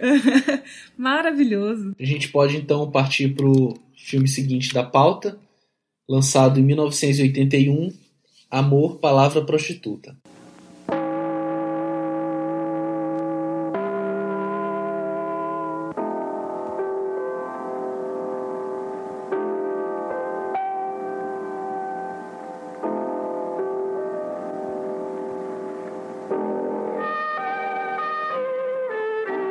Fernando é um professor desempregado e sobrevive graças ao trabalho de sua mulher. Numa reunião de fim de semana com amigos, entre eles um ex-aluno, começam a discutir política até que encontram um cadáver. Eu ainda tô digerindo a questão do cadáver, assim, tentando entender qual é o, o simbolismo por trás daquilo, assim. O que, que o Carlão quis dizer com isso. É, eu acho que se a gente estava falando de censura, né? Se o Império do Desejo é um filme que conseguiu de alguma maneira escapar ali da censura e tal, acho que o Amor Palavra Prostituta não, né? Ele teve cenas, enfim, censuradas e aí a gente já vendo ali também como o Carlão sofreu também de alguma maneira com a censura, né? Que é todo aquele momento em que ele que tem aquela personagem, né, que o que acaba chegando ali na casa do, do, do protagonista. Enfim, não sei nem se dá pra gente chamar de protagonista, né? Porque é um filme dividido ali, até o Carlão coloca cartelas assim para dividir entre quatro, entre quatro personagens, né? Sim, é bem diluído, assim. E o, é, e o personagem do Orlando Padolini se depara, de repente, com uma situação que ele tem que cuidar de uma mulher e tal, que ela acabou de fazer um aborto. E aí já tem um tema super complexo, super é, desafiador, né, de, de, se debater e tal, e principalmente nessa época. Isso hoje, né? Imagina em 81. Sim. Sim, exatamente. E você tem aquela cena em que ele meio que tá cuidando dela, limpando ali o sangue, né, da hemorragia interna que ela tem por conta de um aborto mal feito e tal. E aquelas cenas todas ali foram censuradas, né? Então, é um filme, é um filme bem denso, né? O Amor pela Prostituta. Então teve 30 minutos de filme, então você censurou as coisas as coisas pesadas. É, eu, eu eu não sei exatamente, quer dizer, é, bom, não sei se eu posso mencionar esse tipo de coisa aqui, mas vamos lá essa cópia que circula online, né, que, em que é possível baixar um fóruns e torrent da vida, é, que contém essa cena, né, quer dizer, eu, eu, eu fico muito curioso para saber que cópia é essa, assim, como essa cópia chegou online, porque nessa retrospectiva integral do, do Carlos que eu tive a oportunidade de, de, de assistir no CCBB há, há bastante tempo e tal, eu lembro dele, dele comentar na, na a, a gente teve a, a, a, cópia exibida era uma cópia em película 35 integral, sem cortes e, e tudo mais, né? Mas eu lembro dele comentar e dele, dele justificar essa questão da, da, da necessidade de que aquela cena do, do sangue, né, fosse, fosse mostrada, porque não faria sentido pro processo que aqueles personagens passam, aquela cena ser, ser suprimida e tal. A impressão que eu tinha é de que era uma, uma um filme cortado na, no negativo, né, e que as cópias integrais eram praticamente raras e tal, e essa cópia que está circulando online e tal tem essa cena, né, então assim, não é, eu não saberia dizer exatamente qual é a procedência dela, mas enfim, é, é aquilo ali, é aquela, aquela essa cópia que está online, por mais precária que seja em termos de imagem, som e tal, tem a íntegra da cena. Thiago. Sim, diga. Eu sei, o que eu sei é que esse filme, O Amor Palavra Prostituta, é, ele circulou no exterior, assim. Não sei se de repente, né, seja uma cópia aí, alguma coisa. Na verdade, não, na verdade não, porque essa. Pela informação que eu tenho, essa cópia que está disponível aí nos torrents da vida é uma cópia é, ripada de VHS. Então, porque não tem legenda, ela é muito é, simples, né? É, de... é, na verdade, é, pensei que poderia ser alguma coisa do exterior, mas, mas nem é. Então, não sei até que ponto mesmo essas imagens foram salvas, mas que bom que foram, né? Hoje a gente pode, mesmo assistindo numa qualidade meio. Mas tá lá, dá pra é. ver, assim, é, é ruim, o som, o som é ruim, a imagem é super lavada e tal, mas estão lá as cenas, né? Que são pô, uhum, de uma uhum, potência demais. tremenda. E aqui no Amor Palavra Prostituta, ele trabalha com o Inácio Araújo, né? Que tinha. Acho que tinha montado o Lilian M, se eu não me engano, e aqui ele escreve o roteiro junto com, com o Carlão. É, o Inácio é um outro cara interessante de se pensar também, né? Um cara que trabalhou com Carlão, trabalhou com o Jean Garret também. Trabalhou, ele fez um, o, o, roteiro do... Fotógrafo? Fotógrafo é. e, e, Tchau Amor, né? Que são, enfim, filmes mais, mais tardios do Garret, mas são filmes super densos e tal. O, o Inácio que aparece, né? Ele faz cameo no, no, em alguns filmes do Carlão também, quando a gente fala do Alma Corsário, enfim, né, ele aparece ali numa, numa cena e tal mas é um, é um cara muito interessante para pensar esse período também do cinema, né? Como um desses, desses articuladores entre essa vertente mais cerebral e mais popular da boca. Agora, sim, dando a minha opinião feminina aqui sobre esse filme. É, fora algumas coisas assim do ritmo que me incomodam um pouco, não é o, não é o meu filme predileto dele, mas assim, eu gosto, como ali no começo do filme, né? ele introduz essa questão do aborto ali na fala de uma personagem e tal. Ela fala, ah, é, eu fico com ele e tal, mas já fiz tantos abortos que ele me obrigou a fazer, não sei o quê. Como se realmente na época não, a mulher não tinha essa opção, né, de querer ter o filho, sabe? E o Carlão não foge da raia, sabe? Ele introduz um assunto e ele retoma esse assunto mais na frente e vai a fundo, né? É, ele dá consequências para as atitudes dos personagens e tal mas me incomoda muito a maneira como ele filma aquela cena é, da hemorragia, né? Onde o cara cuida da, da menina que fez o aborto e tal. É, me incomodou então, muito. Então, é justamente a cena censurada. Sim, mas assim, é, não porque eu achei pesada e tal, mas eu acho meio fetich, fetichizada a maneira como ele filma essa cena, sabe? Porque ela tá ali numa situação tão degradante, de sofrimento, ao mesmo tempo ele foca ali nas partes íntimas dela e tem aquele gemido do fundo e tal. E, nossa, me incomodou muito essa cena, assim, não gostei, sabe? O que, é, que, que vocês acham da maneira como ele explicitou esse assunto ali? Eu, eu tinha visto lá atrás, né, e revi ontem. É, não sei, é, não sei, não, não sei se eu saberia responder, assim, mas é toda vez que eu me confronto com um problema desse tipo, assim, a, um incômodo que certa, certa imagem causa, eu fico pensando assim, tá, beleza, como, como daria para fazer de outra forma, assim? Eu não, não, não sei se eu tenho uma resposta agora. Não sei se eu responder, assim, acho que eu só falei pra não ter o silêncio. é, eu acho que para um, um homem responder isso é meio complicado, assim, porque... É, pois é, pode ser isso também. É. Eu tô falando muito, eu tô falando muito do meu lugar enquanto mulher, sabe? eu me vendo, me colocando nessa situação, para mim é uma coisa muito sofrível, assim, muito degradante e tal, e eu senti um viés é, sensual, assim. Explorativo, assim. Mas, ô Marina, é. só tentando te responder, assim, quer dizer, é isso, né? Talvez eu não tenha mesmo como ter uma percepção, assim, maior. Mas, assim, é, eu não encarei essa cena de uma forma de uma forma fetichizada, é, no primeiro momento. Mas você me falando me faz pensar, assim, realmente. é porque é muito gráfico e é muito exposto mesmo. E uma coisa que você comentou que eu acho fundamental, de repente, e aí é onde eu acho que eu consigo me aproximar aqui dessa discussão, que você falou que ele coloca às vezes alguns gemidos assim na trilha, na, na trilha sonora e tal. E isso me remete um pouco ao Falsa Loura, é, que tem uma cena no filme em que aparece, é, muito louco, aparece do nada uma mulher nua, né, da parte de cima, com os peitos de fora e os cabelos cobrindo os peitos, e lendo Sócrates. e de repente isso aparece do nada, assim, absolutamente sem nenhuma gente esperar. E aí ela tá lendo ali algum texto do Sócrates onde ele relaciona a coisa do prazer e da dor. Sócrates dizendo ali que prazer e dor não são necessariamente coisas opostas, né?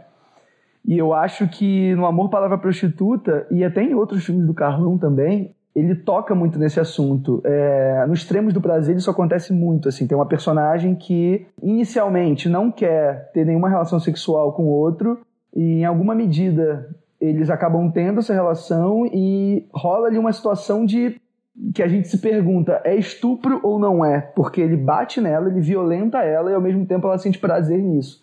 Só que não é um jogo simples assim. O, o Carlos Reichenbach coloca tantas camadas dentro dessa relação no filme, e aí eu acho que aqui no, no Amor Palavra Prostituta ele também faz isso. Uhum. Eu acho que ele constrói esses personagens de uma forma tão rica que né, o personagem do Orlando Padolini é um cara muito complexo, assim, é difícil de, de, de, de, da gente desvendar ele, assim, tem muitas camadas. Então, quando tem esse jogo de prazer e dor entre os personagens, eu acho difícil também a gente ter uma análise simplista disso, sabe? Então, é por, talvez seja por isso, por esse caminho dessa coisa do prazer e a dor não serem aspectos é, dicotômicos que a gente de repente que eu consigo abordar e talvez por isso eu não tenha enxergado de forma fetichista, entendeu? É, posso só, assim, é, Maria, você quer, quer colocar uma é, coisa? É, não, o Leandro falando isso agora é porque simples não é. Tanto que logo, assim, logo após o, a cirurgia, assim, cirurgia entre aspas, né, o, o aborto ali que ela faz, né, o então parceiro dela vira e fala, não, você vai ficar boa loguinho, a gente já vai poder voltar a namorar, sabe? Alguma coisa assim. E até durante aquele processo de cuidados que ela tá recebendo ali, ela ela começa a ter sentimentos, né, por aquele por aquele cara ali. Então, eu entendo o que você está falando, Leandro, a, que, a, questão da dor e do prazer, assim, que é difícil desvencilhar uma coisa da outra, mas para mim não ficou tão claro nesse momento. Preciso ver de novo e digerir mais um pouco. Uhum, mas nem sei se está claro para mim também não, é mais uma reflexão que estou fazendo agora. Mas fala aí, Thiago, o que você queria dizer? Vamos dormir com essa dúvida aí. é. Não, é porque é, é, foi, foi uma, uma percepção engraçada que eu tive revendo os filmes, né, que é, que é essa questão da das pautas contemporâneas, assim, né? Quer dizer, de questões que hoje afloram em termos de debate e tal, né? E que, que eu não sei se são pautas ou são discussões que, de repente, na época em que esses filmes foram feitos, elas eram verbalizadas, eram concretas. Então, assim, eu acho que se a gente pega esses filmes e revê, né? Quer dizer, tem, um, tem uma série de representações muito problemáticas e muito complexas em relação à questão feminina, da homossexualidade, né? Quer dizer, o modo como é, a figura do, do homossexual, por exemplo, é sempre referida como ah, tu é bicha, tu é não sei o que e tal. Que são coisas que eu acho que a gente hoje, quando vê os filmes, né, é, a gente olha e pensa como é que a gente encara, como é que a gente discute essas coisas. Eu acho que os filmes do, do, do, do Carlão, e ele tem essa. que é ao mesmo tempo uma uma, uma, uma virtude e um, defeito, que é essa coisa de trabalhar com a questão do feminino, né? De, ou de se propor a discutir questões do feminino, né? É, em filmes como acho que o, o Falsa Loura que você citou e que vai aparecer mais à frente, mas se você pensa em outros filmes da o próprio Lilian M e tal, né? Hoje quando a gente olha esses filmes em retrospecto, de repente a gente identifica uns problemas de representação que na época não dava para perceber porque as pessoas não estavam pensando nisso, mas hoje a gente está então hoje a gente pensa nele, né? Então hoje um é, filme. Tem, como... tem discussões que estão em pauta hoje em dia, isso, né? Isso, isso, se, se, você chama alguém de bicho ou de gordo, né? Mas eu acho que até certo ponto dá para entender que é uma representação da época, assim, né? Mas que hoje, né, quer dizer, é, não, não dá e, né, e acho que um filme como Falsa Loura, que, enfim, a gente vai, vai voltar mais a ele na frente, mas enfim, né, que já é um filme mais contemporâneo, rever um filme mais contemporâneo a partir dessa outra perspectiva esgarça é, intensifica essas percepções, assim, foi uma, uma impressão que eu tive. Mas É, enfim, ele o amor. problematiza mais, né? Ele atualiza mais esses. É, porque fica parecendo mais anacrônico, né, em termos de, de perspectiva. Mas enfim, isso é papo para mais, mais Pô, adiante. muito boa discussão. A gente pode então agora partir para o próximo filme da pauta, que é Filme Demência, de 1986. Estranho. Mas eu sinto que o mais importante não é chegar, mas viajar. Mergulhar dentro de mim. Buscar em cada experiência a própria perdição. O homem progride porque é desgraçado.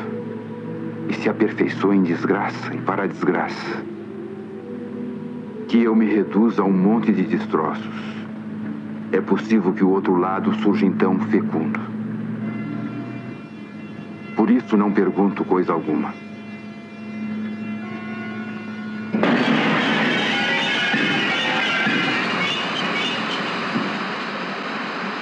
A falência da pequena fábrica de cigarros que herdara do pai deixa Fausto sentindo-se derrotado.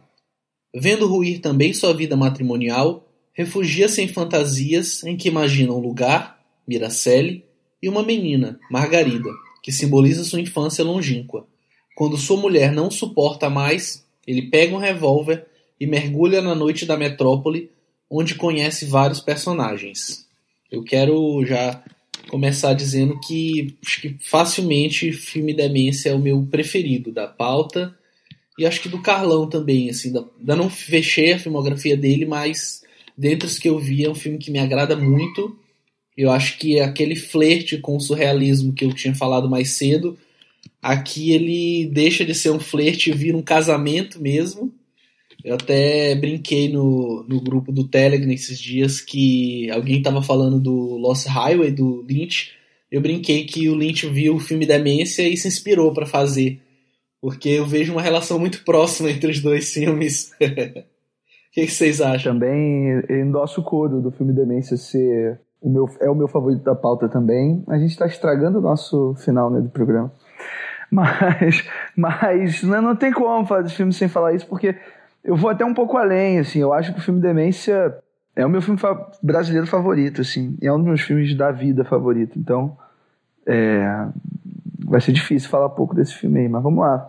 Deixar vocês falarem, porque senão eu vou ficar só massageando o ego aqui dessa, desse filme. Comecem aí, que aí eu vou entrando nas ranhuras aí que vocês Ah, abriram. começa aí pelo começo, então.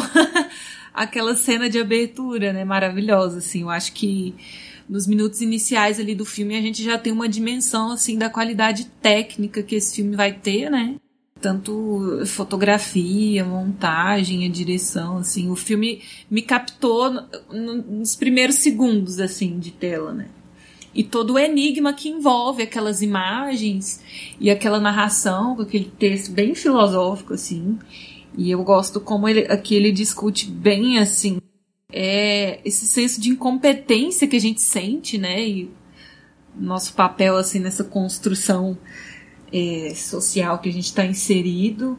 E assim como o Pedro já mencionou, a maneira como ele abraça esse surrealismo é bem inesperada, assim, para mim no filme. O que você acha, Leandro? Concordo com, com você, acho tem uma coisa, uma pegada surrealista muito grande, mas é, mais do que isso, eu acho que o filme Demência, ou filme de cinema, né? Se a gente for pensar ali na palavra demência como um anagrama para cinema, é, eu acho que isso remete muito ao que o ao que o Jário Ferreira, né, crítico, cineasta e enfim, Jário ele atuou em várias funções no cinema, foi assistente de direção, assistente de produção, é, estilo, é, inclusive trabalhou com o Carlão muitas vezes, assim, em vários filmes dele, fez algumas pontas também.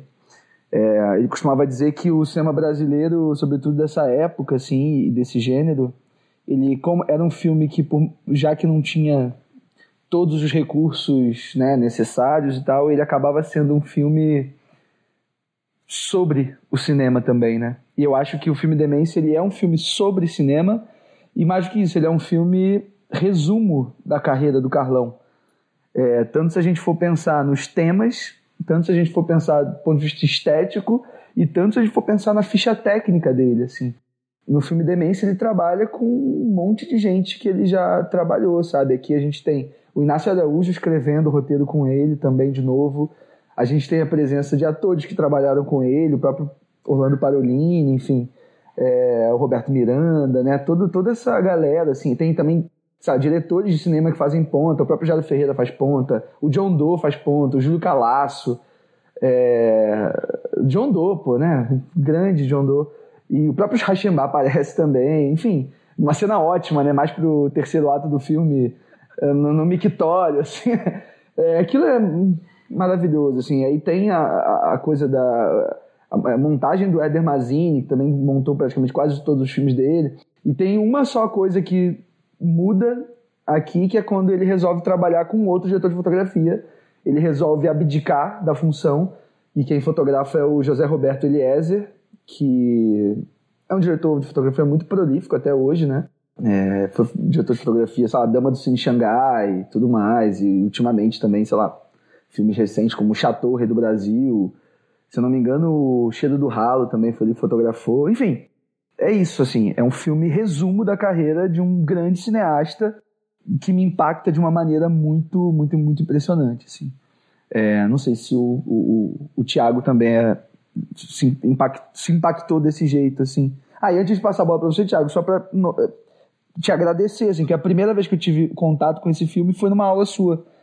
É, o Thiago deu Pô, uma. Obrigado, deu... cara, porque eu, eu lembro daquele dia, na verdade, ontem. Você lembra? Eu lembro, ah. pô, como é, pô, cara. Memória é meu problema, né, assim, excesso de memória, né, então, tipo.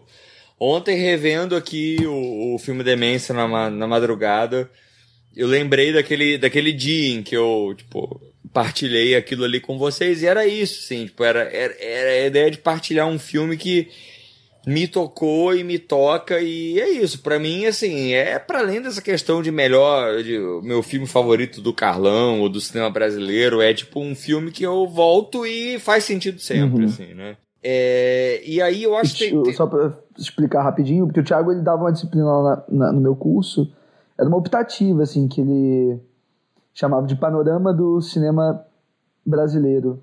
Né, Thiago? É isso? Isso era, continua, tá, tá sendo oferecido agora esse semestre, inclusive, vamos lá. Ah, boa. É, é tem, sei que tem uma galera que tá, tá curtindo bem esse semestre também, né? É, e ele deu essa. Deu, passou. Esse foi um dos filmes da, da, da, da ementa, da disciplina, e eu lembro que a partir dele, eu lembro que uma das, um dos, dos das avaliações que o Thiago passou na época era escrever um ensaio, né, um texto ensaio sobre alguns filmes e tal. Eu lembro de ter elencado o filme Demência como um texto ensaio meu e acabou virando artigo depois, né, Thiago? A gente e a partir disso dessa disciplina também a gente acabou desenvolvendo é, um projeto de pesquisa sobre cinema de horror brasileiro e tal. Então esse filme Sim, sim. é muito porque- marcante nisso. Porque a questão do horror, né? É, porque a, a questão do horror no filme é muito presente, né? Uhum. Assim, e embora não seja um filme de horror, né? É, do ponto de vista do gênero, é, mas é um filme atravessado por elementos de horror, né? A questão do, do Mephisto e, e- essa jornada que o personagem faz, que é uma espécie de espiral descendente, né? Na, num trauma, essa busca pelo paraíso. Cara, esse filme é muito. O filme, filme de pra mim, é, assim, é, é, é uma categoria à parte. assim. E, e o que eu acho sensacional no, no filme, assim, mesmo revendo e tal, é como ele, ele faz sentido também em relação à época que ele foi feito, né? Quer dizer, aí meu papel do- de- aqui, né, de falar um pouco da questão do contexto e tal. Cara, é um filme de 86, né? Assim, você pensa o que, que era o cinema brasileiro em 86, né? Você tinha uma, uma volumosa produção, né, de, de títulos feitos, mas quase todos esses filmes eram filmes sexo explícito, né, filmes, filmes pornográficos e tal. E até em relação a esse cinema de sexo explícito brasileiro dos anos 80, o Carlos Reichenbach faz um aceno, né, no, no, no, no filme Demência, em dois momentos específicos, assim. Primeiro, tem uma hora, tem uma sequência que ele mostra uma fachada num cinema, né, não sei se, se- se quem viu o filme deve lembrar, Uhum. Que tá passando O Tigre de Bengala, que é um filme do Fritz Lang, e do lado, numa ses- sessão dupla, meia-noite, tá passando o Edifício Treme Treme, Muito bom. que é um, um filme pornô brasileiro dessa época e tal. Mas tem uma referência melhor ainda na cena em que ele tá dentro do cinema, em que o personagem do Enio Gonçalves, que é um, um dos, das performances do cinema brasileiro mais arrebatadoras que eu consigo imaginar, assim, a, a entrega do Enio Gonçalves para esse, pra esse papel e tal. Que é logo depois que ele encontra o Mephisto naquela entrada do cinema e tal, não sei o que, que ele entra dentro do filme e tem uma espécie de filme dentro do filme em que ele vê a menina e vê o Mephisto e tal. Tem, tem um, um plano conjunto da plateia do cinema, e aí logo assim, na primeira, no primeiro plano da câmera e tal, não sei o que, tem o Chumbinho.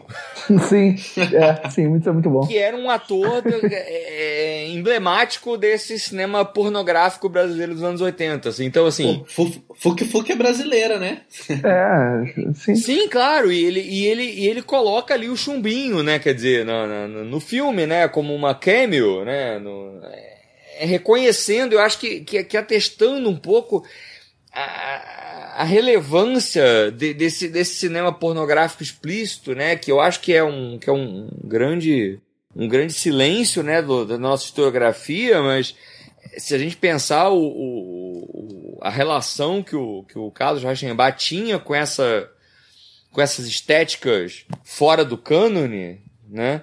A relação dele com o cinema pornográfico, com o cinema de exploração e tal, assim, eu acho que o que ele faz no filme Demência de incorporar esse cinema de exploração explícito pornográfico na própria constituição do filme, né, é, é muito significativa do, da, da postura inclusiva que ele tinha, né, e a gente pensar em 86, que era uma época em que o cinema pornográfico estava praticamente dominando né, a, a produção brasileira. E, e Tiago, tem que lembrar que o Carlão é um dos pouquíssimos né, diretores que estavam super produtivos ainda nessa época, nesse meio, que não dirigiram, que não dirigiam um filme de, de pornográfico, né? Por mais que ele tenha fotografado, né? Só lembrando que ele fotografou o, Go, o Gozo Alucinante, do Jangarré. Exato. Ele, ele, ele, não, ele não dirigiu o que é uma, um, é, como você, comentou, é um, né, uma singularidade dele e tal, mas ele fotografou um dos filmes que eu, sei lá, dentro da. Sexo vale para alguma coisa, mas eu diria que é um dos, dos grandes filmes pornográficos brasileiros que valem a pena ser assistidos como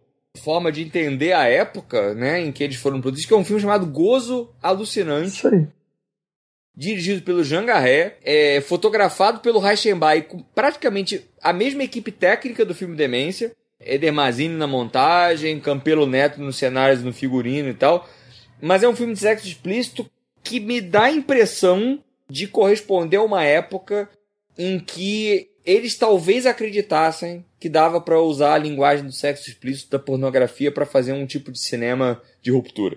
E que se você pega um filme como Gozo Alucinante do Jean Garret, o O Rebuceteio do Cláudio Cunha, né? Que são filmes com uma preocupação técnica fora do, do, uhum. do padrão. É, isso é muito incrível, é um tema época. super caro, né? Pra nossa historiografia. Você vê que eles estavam achando, eles viam ali que dava para você usar a pornografia, o sexo explícito com um propósito de ruptura, mas que, né?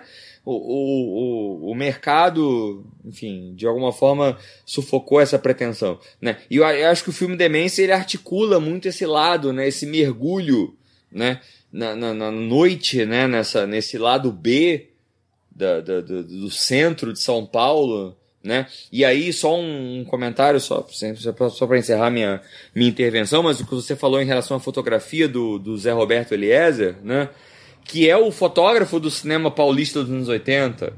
É o fotógrafo do, do, do da noite paulistana, né? De explorar essas vertentes da, da, da do neon, da luz, da iluminação noturna, né? Você vê que o, o filme Demência é um filme que, que, as cenas noturnas são muito. É a luz natural da noite, né? É, o, é, é, a fachada, é a vitrine, é o letreiro, né? E ele consegue extrair um efeito muito, muito lindo disso. É, você percebe que tem uma proposta estética diferente mesmo do filme Demência para os outros, né? É uma, é, e talvez o Carlão estivesse ciente de do que, muito do que ele queria como diretor e talvez até quisesse também se dedicar exclusivamente à direção, assim, nesse trabalho, né? Que ele diz, Só que, né, ele diz que é o filme mais pessoal dele, enfim, né? A questão do, do fracasso e da, da, da, da figura paterna. Sim. Uhum. Ô, Thiago, você mencionou esses signos, né? Essas sob a forma de, de pequenas participações, pequenos comentários que ele estava fazendo e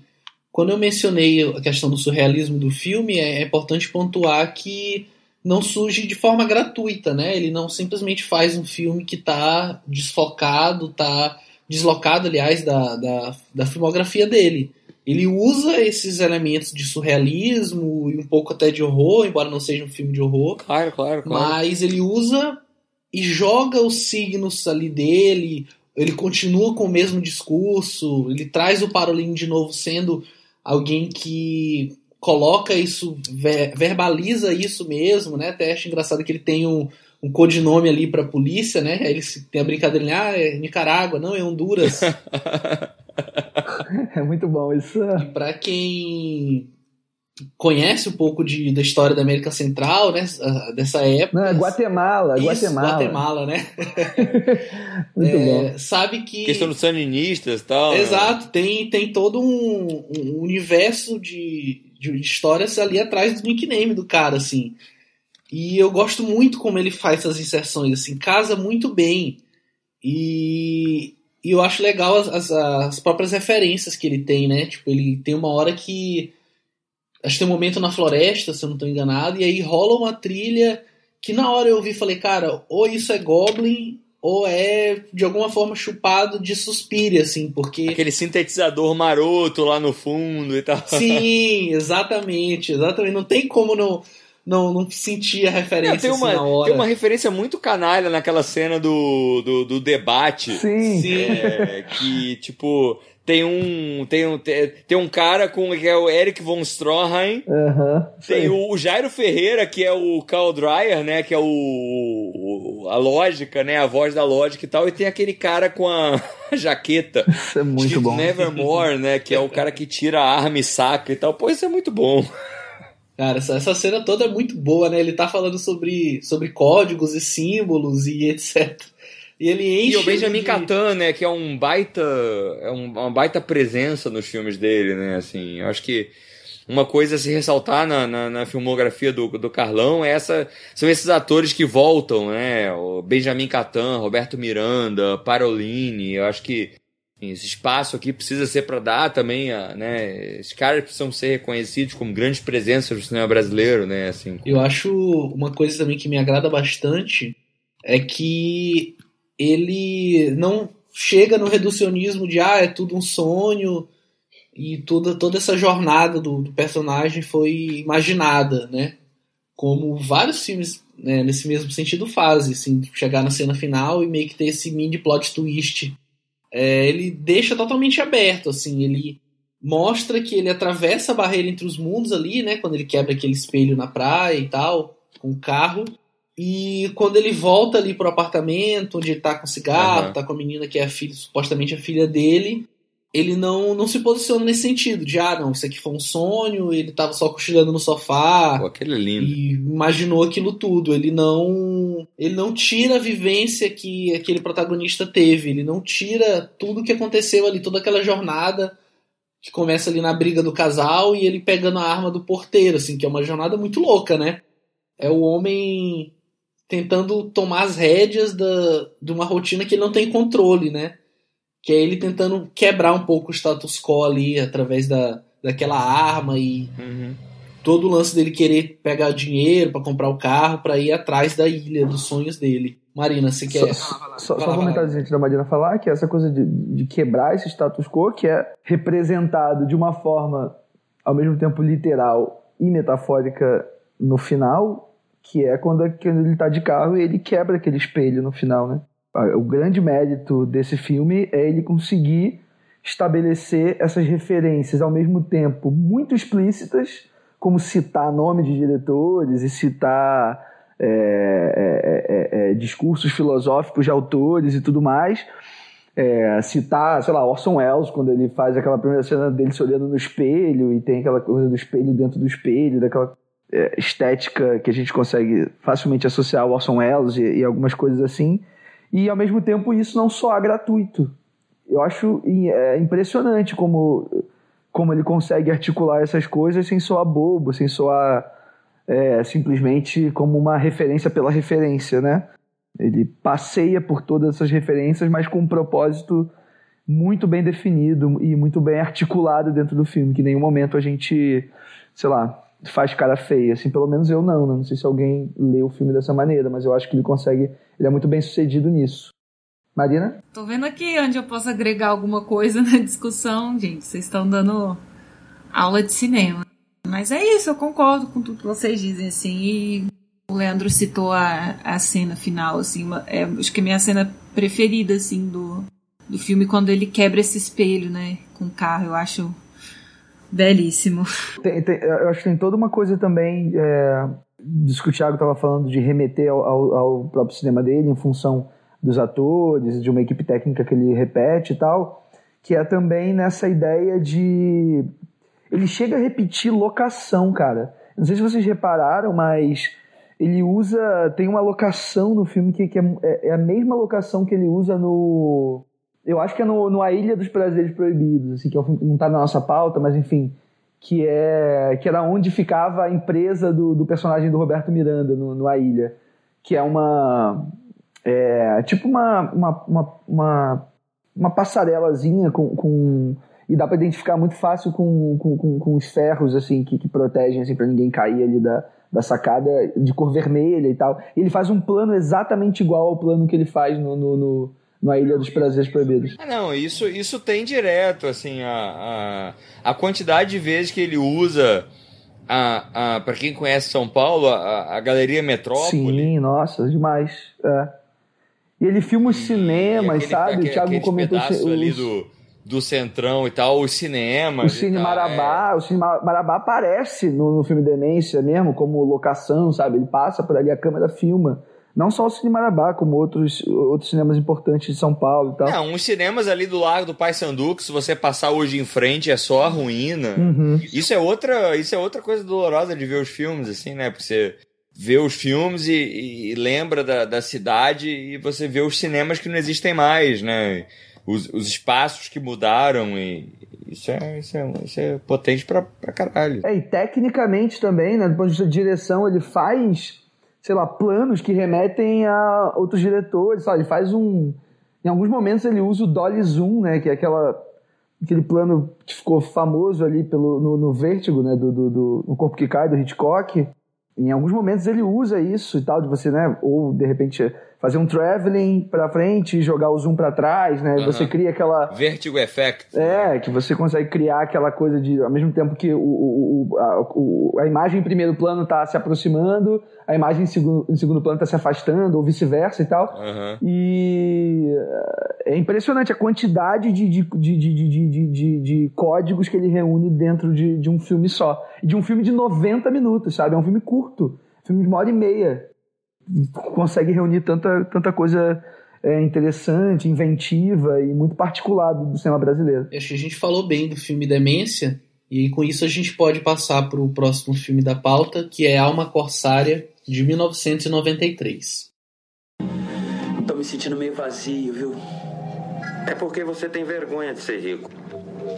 Se você for em cana, seu pai tira você na hora. Vai a merda, Torres. É isso mesmo. Você tem tudo que quer garotas, carro, faculdade, lojas. O tédio é pior do que o câncer. Ah, o tédio é pior do que o câncer. Burguesinho babaca. Sou, sou burguês sim. E daí? O que, que tem? Cesário Verde também era. Mas que megalomania, hein, Theo? O Cesário Verde era doente, frágil. Você é forte que nem um bezerro. Vai ficar fazendo apologia da fragilidade agora. Eu não, você que é complexado. Vive aí no analista para se redimir da sua fortuna. Não torra. É isso mesmo, dinheiro não compra talento. Suas poesias são medíocres porque quase beiram oficial. Você é um acadêmico. Você tem inveja da minha erudição. Caguei. O que te falta é vivência. Eu sou maldito porque nasci maldito. Sou filho bastardo como todos os grandes visionários. Moisés, Buda, Maomé, Cristo. Você tá embaralhando tudo. Rivaldo Torres e Teodoro Xavier são poetas e amigos de infância. Lançam um livro numa pastelaria no centro de São Paulo e convidam a mais variada fauna humana para o evento, incluindo o suicida em potencial salvo por torres no viaduto do chá, cafetões, prostitutas e desocupados, além do editor e de parentes dos autores. No decorrer da festa, o filme recua até o final da década de 50, mostrando o início da amizade dos protagonistas. Acho que aqui o, o Carlão ele faz um filme mais pessoal, assim, em vários sentidos. Né? Ele já abre dizendo: ah, esse filme e seus personagens foram de alguma forma inspirados por pessoas reais, né? E dá para ver como ele tá trabalhando com temas que são caros para ele, né? Ele tá mostrando é, cenas ali e algumas coisas assim que você percebe que tem uma relação muito grande com, com ele, assim, que é uma coisa bem pessoal mesmo. É, como que vocês enxergam assim, isso nesse filme? Como que vocês acham que ele conseguiu é, aqui falar sobre isso ainda dentro do tipo de cinema que ele faz? O Alma Corsária, eu acho que foi o primeiro filme do Carlão que eu assisti naquela lendária sessão da, da, da TV Brasil do sábado à noite. E eu lembro de, de, dessa, dessa percepção de ter visto uma coisa única, essa, essa, essa ideia de cinema brasileiro que, que, que eu não, na época, eu não conseguia ter. Revendo o filme hoje, eu tive uma outra percepção que eu acho que relativiza um pouco esse impacto que o filme teve quando eu vi da primeira vez, assim. Eu acho que saltaram aos olhos algumas é, questões técnicas que o filme tem. Que, que são totalmente compreensíveis da época em que ele foi produzido. Quer dizer, vamos lá. Alma Corsária é um filme de 93, 94. 93, 94 é uma, é uma época em que o cinema brasileiro, em termos de produção, estava praticamente paralisado em função do fim da Embrafilme e, e, de todas as questões é, práticas que, que, que, o fim da Embrafilme causava, né? Se não me falha a memória, o Alma Corsária e o Escorpião Escarlate, do Ivan Cardoso, mas assim, for, foram, foram os únicos dois filmes, ou, ou um dos poucos filmes lançados comercialmente no circuito em 1993, 1994. Então, assim, eu acho que quando a gente vê um filme como Al Corsária e, e se confronta com algumas questões de precariedade técnica que o filme apresenta, eu acho que a gente tem que entender em que momento histórico esse filme chega na sala de cinema, em que momento histórico esse filme chega no público.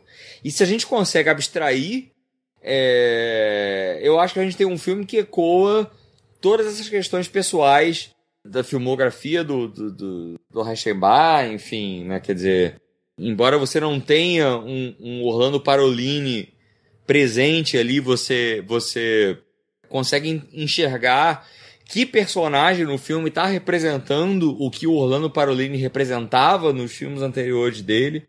Você continua tendo essa, essa habilidade, né? você vê ali essa habilidade que ele tinha de misturar a cultura de massa mais, mais popular, massiva, com as referências eruditas. Então você tem referências à, à, à, poesia de Cesário Verde, né? E, e a questão da, da, luta armada da ditadura, contra a ditadura nos anos 70, e você tem a Flor, que era jurada do, do, do, do show de calor do Silvio Santos, Jorge Fernando, né? É, atuando no filme, né? Então acho que ele, ele consegue conciliar essas duas dimensões de uma forma que resulta muito, muito, muito, muito, muito honesta por um primeiro contato que alguém tenha com a obra do Carlos Reichenbach e considerando que foi um filme feito com recursos precários em todos os níveis, assim, então é, é, você, você percebe no filme propriamente dito, em termos de, de linguagem, em termos de, de, de técnica,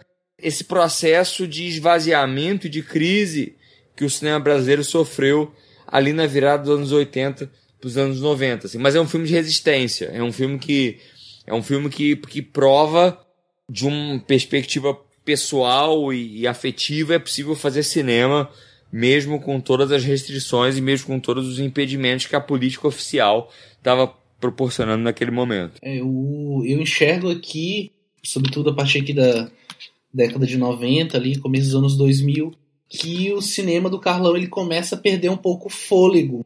Parece que os temas que ele sempre trabalhou, que ele sempre é, colocou nos seus filmes, até mesmo o próprio modo de, de fazer os filmes, ele começa já a não ficar desgastado no sentido de estar tá repetitivo, mas parece que começa a perder realmente um pouco da força. Assim, eu cheguei muito isso aqui, principalmente no, no próximo filme da Falta, no próximo filme da pauta, que foi também o último filme dele, né? O Falsa Loura de 2007. Então, eu não sei se vocês concordam comigo ou se eu é, tô, tô equivocado nisso, assim. O que, que você acha, Leandro? Não, não vou dizer que você está equivocado, porque isso eu acho que é uma percepção muito subjetiva também, assim, porque para mim o é, só o fato, quer dizer, pensando não tanto no Alma Corsário, que talvez no Alma Corsário eu, eu, eu concorde também um pouco com você, mas aí a partir disso que o Thiago falou, de umas questões de dificuldades mesmo ali que ele teve para fazer, e menos pelo tema, assim, porque eu acho que ele repete mesmo, é, quer dizer, ele repete literalmente, né, se a gente for a partir do princípio que o Alma Corsária é uma expansão do Sangue Corsário, que é um curta-metragem que ele dirige lá, na década de 80 ainda, em 1980, né, 13 anos antes. Que é sensacional, inclusive, muito bom, cara. É, mas eu, é, eu, não, eu gosto também, mas tô, a minha impressão é que no Alma Corsária ele expande de uma maneira muito positiva. E pensando nos dois filmes juntos, eu prefiro o Alma Corsária ao, ao curta, sabe? E aí, nesse sentido, eu não concordo com você. E aí, pensando no Falsa Loura, que você citou, aí eu concordo até menos, assim, porque eu acho que tem toda uma dimensão daquilo que a gente estava conversando antes, de o Carlão tá utilizando todos aqueles códigos que ele sempre utilizou, mas a partir de uma perspectiva absolutamente contemporânea. Que aí o Tiago usou até a palavra anacrônico, assim, e, e é um pouco mesmo. Mas aí eu acho que cria-se toda uma, uma dimensão muito rica e, e que nunca houve é, dentro do cinema dele, assim. Com Garotas do ABC e depois com o Falsa Loura. Então, nesse sentido, eu não acho que, que, que, que, perca força, não, assim, a meu ver. Mas, mas entendo, entendo essa sua percepção também. Mas, de todo modo, é isso. O Alma ele aborda temas ali muito caros pro, pro, pro, pro Reichenbach é, desde muito tempo, né? Essa coisa entre a burguesia e o espírito livre, né? Entre a pessoa que se mantém fiel aos próprios conceitos. É, e alguém que se cooptou. E alguém que se cooptou, né? exatamente. Essa coisa. Um é, personagem diz pro outro. É isso, sobre isso, né? É, um, exatamente. Um personagem vira e diz pro outro: ah, mas você. Você ficou parado no tempo com essas ideias da contracultura, que não sei o quê. E aí o outro fala: não, você que se corrompeu, não sei o quê. Então, assim, eu acho que essa, essa, essa, esse atrito entre esses dois universos é o que torna o Alma Corsária um, um, filme muito rico, né? Olha, eu acho que eu tô mais com o Leandro nessa, assim. E já eu vejo essa a diferença desse filme para os outros anteriores, assim, como uma evolução mesmo do, da linguagem do cinema dele. Assim, eu gosto mais da loucura do Demência, por exemplo. Mas aqui eu acho que tem um texto muito rico, o filme. E, é, e eu gosto da maneira como ele trabalha linhas temporais diferentes, assim, como ele visita o passado e faz toda essa ambientação para contar uma história assim que para mim a, a princípio não estava tão bem definida, sabe? E eu gosto da maneira como ele constrói, como ele constrói a narrativa e tudo faz sentido no final. Então, eu acho que é um cinema mais refinado dele, assim. Até o que ele faz no, no, no Falsa Loura, que você diz que não tem tanta força, para mim foi um dos que mais teve força, assim. Pelo discurso que é trabalhado ali de maneira muito mais sutil. Ô Tiago, você, o que, que você acha desse, desse comentário que eu fiz em relação a essa questão da, de uma suposta perda da, da potência do cinema do Carlão aqui nessa fase final? Então, tem, tem, um, tem um filme que eu acho que não, não tá aí na, na, na pauta, mas eu acho que ele representa um pouco essa, essa transição do próprio, da, do próprio reconhecimento do, do, do Carlos Reichenbach como, odeio esse termo, mas autor, que é O Anjo do Arrabalde, que é um filme de 87, que ele faz entre o, o, o, o filme Demência e o Alma Corsária. Que é um filme que, ao mesmo tempo em que contém os elementos é, que caracterizavam essa, esse olhar do Reichenbach lá de trás, aponta os elementos que, que constituem o sistema dele para frente. Então é um pouco essa coisa do olhar da periferia, sobre a periferia, sobre esses personagens que estão de, de alguma forma à margem desse cinema brasileiro e tal. E é um filme que tem um reconhecimento de crítica, e eu acho que ele, que ele sinaliza um pouco essa, essa passagem do Reichenbach de um cara que é associado a um cinema anárquico, a um cinema vinculado à boca do lixo, de alguma forma, a um cineasta da alma, a um cineasta das questões mais densas e mais profundas e tal. Eu particularmente tenho um, um, apreço, eu, eu hoje, e revendo os filmes, isso, isso, isso ficou mais, mais forte e tal, por esse Reichenbach do, do princípio, assim, mas eu tenho um pouco de medo de, da, da, da, minha, da minha percepção cair numa coisa meio nostálgica e tal. Eu acho que o Alma Corsário é um filme que faz uma transição muito boa. É, mas eu tenho problemas pessoais com os filmes posteriores que ele faz, em termos de proposta. E aí eu acho que o Falsa Loura canaliza um pouco isso. Mas o Alma Corsária para mim é um filme de transição. Eu acho que para mim é o filme que pega o Reichenbach anárquico do Império do Desejo, do Extremos do Prazer, do filme Demência e soma esse Reichenbach, o Reichenbach do Amor Palavra Prostituta, do Anjo do Arrabalde, que é esse Reichenbach mais interessado no drama realista, da classe média baixa paulistana daquela época. E aí eu acho que ele joga isso pra frente. E aí os filmes posteriores dele meio que, que, que articulam essa fusão pro bem e pro mal. Muito boa essa leitura. Acho que a gente então pode passar por último filme da pauta, né? E como eu tinha comentado, o último filme também do Carlão, Falsa Loura, de 2007.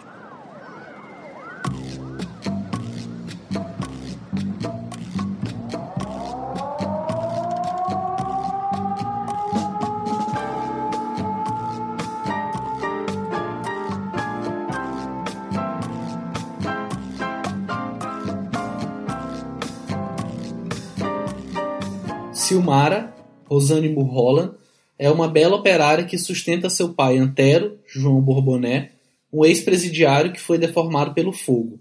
Ela tenta a todo custo manter um relacionamento amigável com ele e com seu irmão caçula T, Léo Áquila, ao mesmo tempo que mantém um relacionamento ambíguo com a professora de dança Regina, Luciana Brits.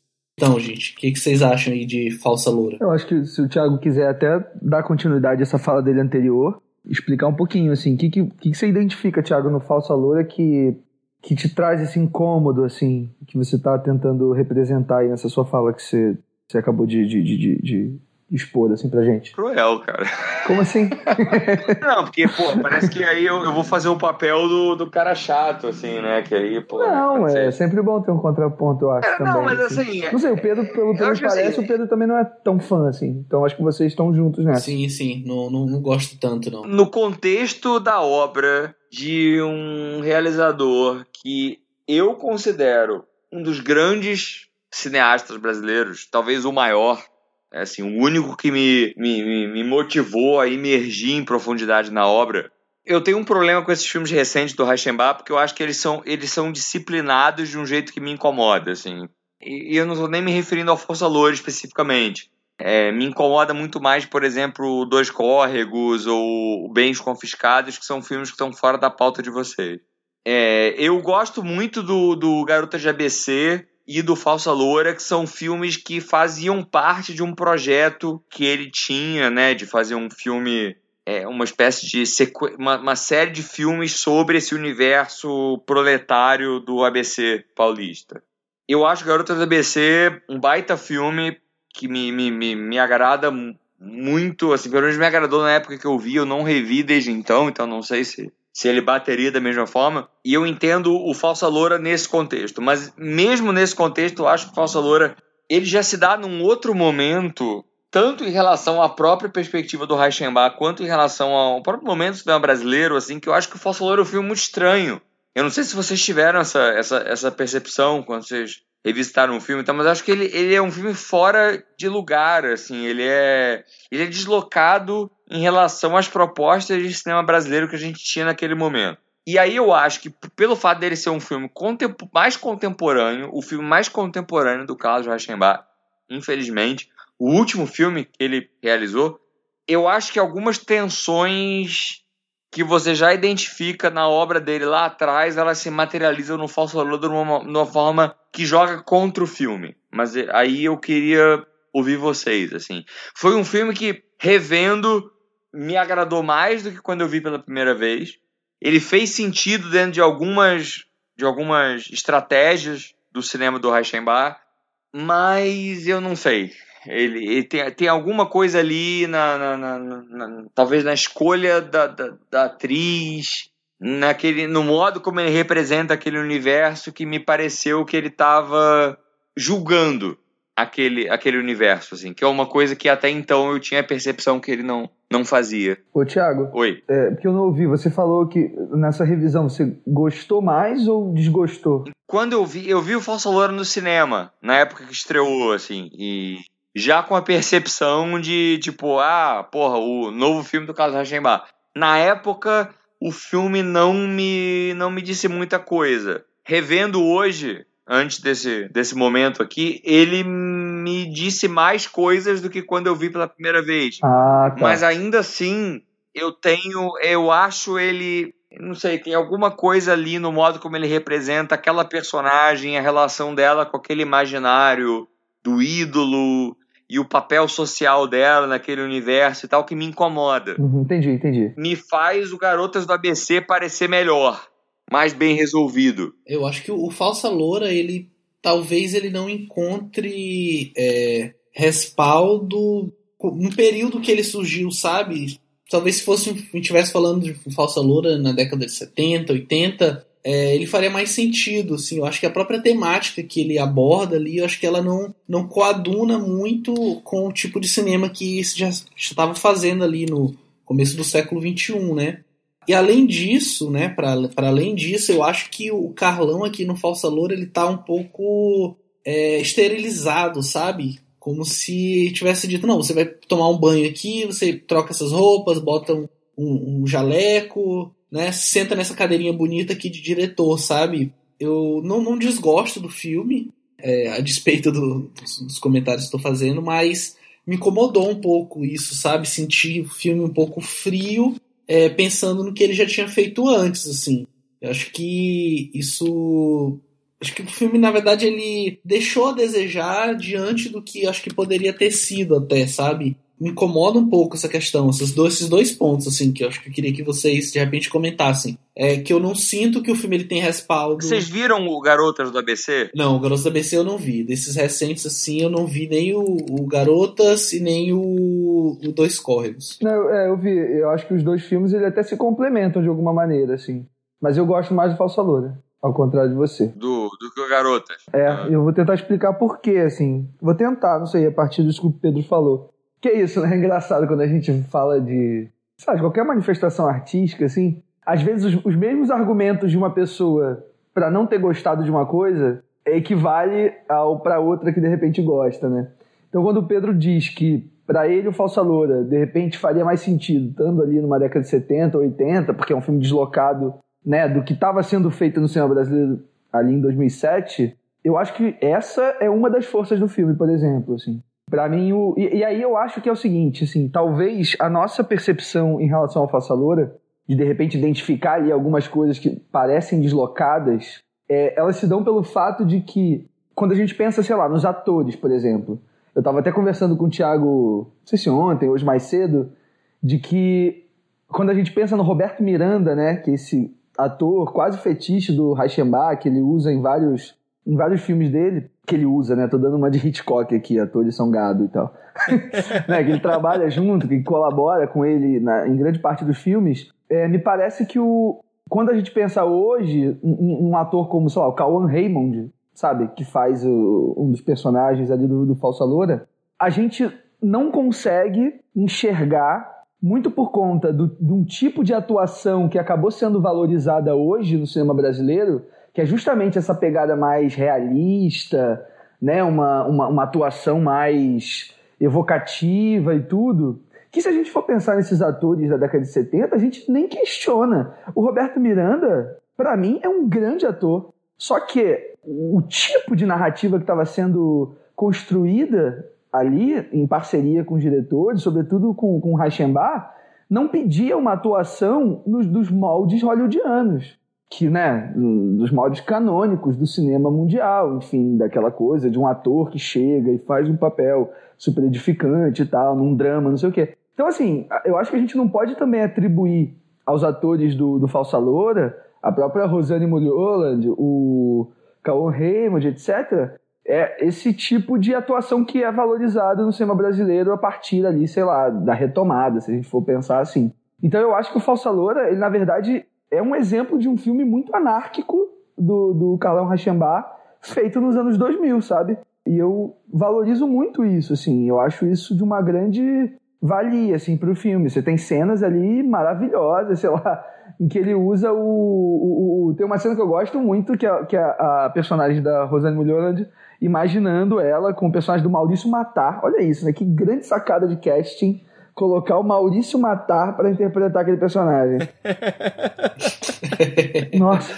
Cara, quando eu vi, tipo, aquela cena, eu falei, what? Hã? Tem duas cenas maravilhosas. Tem, tem uma cena, né, do, do cara, que é um karaokê, né? Que ele faz uma cena só deles dois cantando e dançando. E um karaokê mesmo, com as, a letra da música ali, aquela bolinha pulando em cima das letras. E depois, no terceiro ato, uma sequência inteira, bem longa, sem diálogo algum. Só com uma música de fundo. E eu acho isso de uma, de uma anarquia, assim, muito grande. Sobretudo pensando em que cinema era feito aqui no Brasil em 2007, sabe? Mas eu adoro as então, cenas com enfim. ele. Eu acho que ele assume a cafonice, assim, desses momentos, né? Sim. Nossa, é breguíssimo. É, sobretudo nessa essa cena do essa cena do karaokê, né, dos dois cantando junto assim. Meio que vai de encontro com essa coisa do sonho da, da fã, né? É, adolescente, com essas figuras inalcançáveis, né? E na hora que você conhece o cara, não é bem assim. Eu gosto da maneira pessimista assim que o filme fecha, sabe? Como a gente foge tanto de algumas coisas, né? Que parecem inevitáveis e a gente acaba caindo na própria armadilha, assim.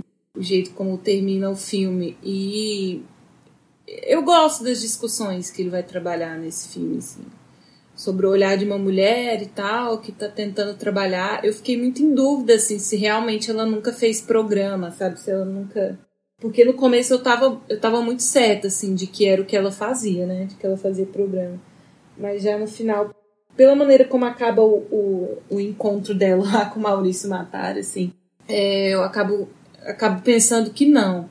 Mas tem alguns momentos, assim, do filme que eu queria até perguntar para vocês, assim, a questão do ritmo. É, aquela cena da, da festa que eles vão... Da festa não, do show na boate lá eu acho que ele estende um pouco demais, assim, essa cena. Sim, sim, sim. Nossa. É. Nossa, uma cena é, mas, assim, bizarríssima, inclusive, assim, em vários sentidos, aliás. Gente, mas eu acho incrível, eu acho incrível essa cena. É, não, mas eu, eu gosto como parece que é tudo muito muito montado assim, é, ensaiado, sabe? Porque num certo momento ali daquela cena. Mas era, sim. Pra mim ficou muito claro de que era um cenário, sabe? De que era uma situação muito. Muito. É, muito bem pensada, sabe? A maneira como os casais se juntam para dançar na pista de dança, e daí ele desce do palco e ela oferece aquele champanhe e tal. Parece tudo muito ritualístico, assim. Mas, ô Marina, é. eu acho que se o Rachembar, em filmes como Extremos do Prazer, por exemplo, ele revela o dispositivo através de, sei lá, mostrar a câmera. Né? Tem um momento nos termos de prazer em que o Hashimba vai para um espelho assim e mostra ele próprio filmando. Assim. Uhum. Eu acho que aqui no Falsa Loura ele revela o dispositivo nisso que você está dizendo. Na encenação. Na mise Na forma como ele. Na mise en scène, é. Em como ele filma aqueles corpos, em como ele movimenta a câmera. Eu acho que tudo dentro dessa coisa que você falou, do brega e tal. Orquestrado. É. Mas eu acho assim, precisava o Cauan Raymond cantar duas músicas inteiras. então, pois é, mas porque pra mim ele tá. Que banda ruim. é que pra mim essa é a maneira que ele tá revelando o dispositivo nesse filme, entende? Uhum. É, não, eu, entendo. não eu, eu identifiquei é. isso, mas eu fiquei. Foi passando o tempo assim que o show tava rolando, eu fiquei muito irritada, sabe? Eu e eu acho que, que isso que o. terminasse logo que isso que o Thiago e o Pedro falaram do. E a música do, é dele, do... né? É, pode crer, ele compõe é, o Rachambá. A, le, a letra, a ah, música. Tá, enfim. achei que era o Cauã. Não, não, é dele, dele não. do Calão. Mas o Rachembá, ele, em certa, em certa entrevista que ele deu, ele fala assim que o interesse maior dele está na literatura e que o cinema foi uma consequência assim do texto que ele. Então ele é um cara que até compõe, né, músicas assim, fora direção, argumento, roteiro. O cara ainda faz direção de fotografia, o cara faz tudo, né? Se deixar, ele faz o filme inteiro sozinho. Ele Gente, faz tudo. se vocês. Desculpa. Pode falar. Não, não, completa aí. É isso mesmo. Ah, tá. Não, porque eu tá falando dessas cenas, assim, dessa cena do, do, do, do, do, do- do show. Ah, Porque, sim. Gente, que plano é aquele do Maurício Matar e da Rosane Mordona de, no, na cama com aquela lua inacreditável de fundo? Aquela lua novelesca. Cara, assim, sério, pra mim, isso que. É isso, eu entendo isso que o Pedro e o Thiago falaram, e eu concor- tendo a concordar também, que do ponto de vista temático, do ponto de vista temático, é, talvez o filme realmente não seja tão bem resolvido, assim, mas é que eu acho que pro Carlão, esse filme passa muito longe, assim, de, de ser o principal dele, sabe? Essa- essas questões de, da historinha mesmo, e, e do tema dele, do contexto ali do, da coisa operária, da vida operária e tal. Mas você tem umas coisas muito boas em termos de elenco, né? Que são totalmente coerentes com a, com a trajetória dele. Que é, por exemplo, Léo Áquila. Nossa, eu achei muito legal a, a presença do El. Tem a Mama Brusqueta também, não tem? de homem, né? Sim, sim. A Suzana Alves, a tiazinha, Quando cara. eu falei, cara, não é possível, Suzane Alves. Você tem a, a Suzana Alves, assim. Ah, verdade. É, não, assim, que é, que é o, o equivalente à flor no Alma Corsária, se você parar pra pensar assim, né? Quer dizer, você pegar uma figura midiática de evidência e colocar ali num, num papel relevante no filme. Sim, sim. O Leandro comentou, né, sobre aquela minha fala é, sobre em relação aos, aos problemas que eu tenho com esse filme, e eu achei interessante esse comentário que ele fez de ser um filme anárquico, mas de uma forma diferente da anarquia que ele fazia ali na década de 70, 80. E eu acho que talvez isso me faça é, enxergar o filme com outros olhos, assim, numa, possível revisão. É, apesar de que eu, eu continuo achando que isso talvez vai pesar menos do que o incômodo que eu tive em relação ao filme. Só passando a bola pro Thiago, né, para ele também comentar essa minha fala, eu também queria acrescentar já uma, uma pequena pergunta. É, vocês falaram do, do Maurício Matar, né, e da, da, cena com, e- com ela ali no filme, basicamente é todo o trecho final ali. E o que, que vocês acharam da relação dela com o Maurício Matar e aquele filho dele, assim? Como que vocês enxergam isso? Que foi uma coisa que eu não, não assentou ainda pra mim, mas que me incomodou um pouco, assim, não sei.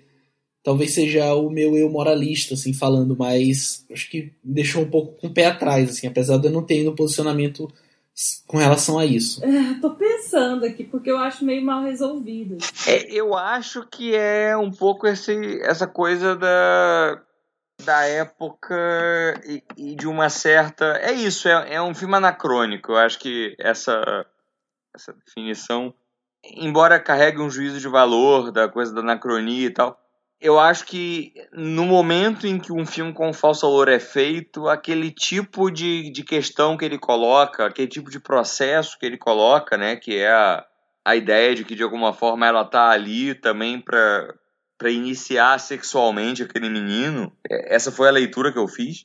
Parece problemática hoje, assim. Acho que, que da mesma maneira que outras questões que acho que a, que a obra do, do, do, do Carlão coloca em outros momentos também, também posiciona. assim.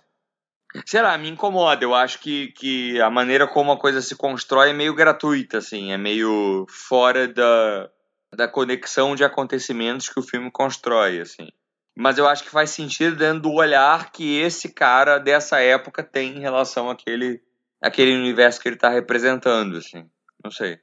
Meio que falei sem, sem falar. O que, que você acha, Leandro? Ah, é, do, do ponto de vista de se- é, ser gratuito ou não, é, eu não sei muito dizer ainda. Eu acho que é, esse terceiro ato é muito estranho mesmo. É o momento do filme em que as coisas começam a. A própria relação dela com o pai e o fato dela, ali no final, per- resolver perguntar para o pai se foi ele ou não que incendiou a fábrica. É, é um troço que eu ainda não consegui entender se eu gosto ou não. Porque, né, essa pergunta é uma pergunta muito forte, porque a todo momento no filme ela tá defendendo o pai. Ela defende o pai pro irmão, ela defende o pai pros amigos, ela defende o pai para todo mundo. E nesse momento final ela vira para ele e pergunta, sabe? Só dela perguntar, só dela duvidar já diz muito sobre isso, assim. E eu acho que essas coisas estão relacionadas. Fala, Maria. Mas uma coisa que eu fiquei pensando depois é porque em momento algum ele, ele, o filme explica de onde o pai tira o dinheiro, né? A gente sabe que deve ter alguma relação com tal advogado, mas qual que é o papel desse advogado ali é, naquela família? E daí é, a gente fica sabendo mais pro final que é o advogado que, que recomenda ela, né, para ter um dia ali de companhia com o Maurício Matar. E aí eu fiquei pensando se não é o pai que de alguma maneira vendeu essa filha para esse advogado, para essa prestação de serviços, assim. Eu fiquei nessa nessa dúvida na minha cabeça. Entendi. É porque para mim, na verdade, importa menos, é, né, pro roteiro, né? A gente saber se o, enfim, se o pai incendiou ou não a fábrica, se o pai está é. fazendo algo criminoso ou não. E para mim importa mais como essa personagem, como essa protagonista lida com isso. Lida com isso. E o fato dela fazer essa pergunta pro pai me, me deixou numa posição de confrontamento. Assim, eu comecei a confrontar a própria personalidade dela. E isso para mim se também se dá na coisa do, do, dela se, se relacionar com o menino, com o filho do personagem Maurício Matar. Será que essa personagem faria isso? Será que isso condiz com o que foi construído até aqui? É, Mas assim, eu não sei, eu não, eu não sei responder mesmo. Assim, o que eu sei é que me impactou me impactou muito, assim. E aí, no, naquele final, a gente tem a cena que. e o diálogo que justifica o nome do filme, né? Que ela entra no quarto completamente nua, do quarto do filho do Maurício Matar, que tem, sei lá, 12 anos de idade, moleque muito novo. Aí apaga a luz, fica tudo escuro, né? Tela preta, e ele pergunta, né, pra ela. Pergunta não, ele fala, né? Pensei que você era loura de verdade.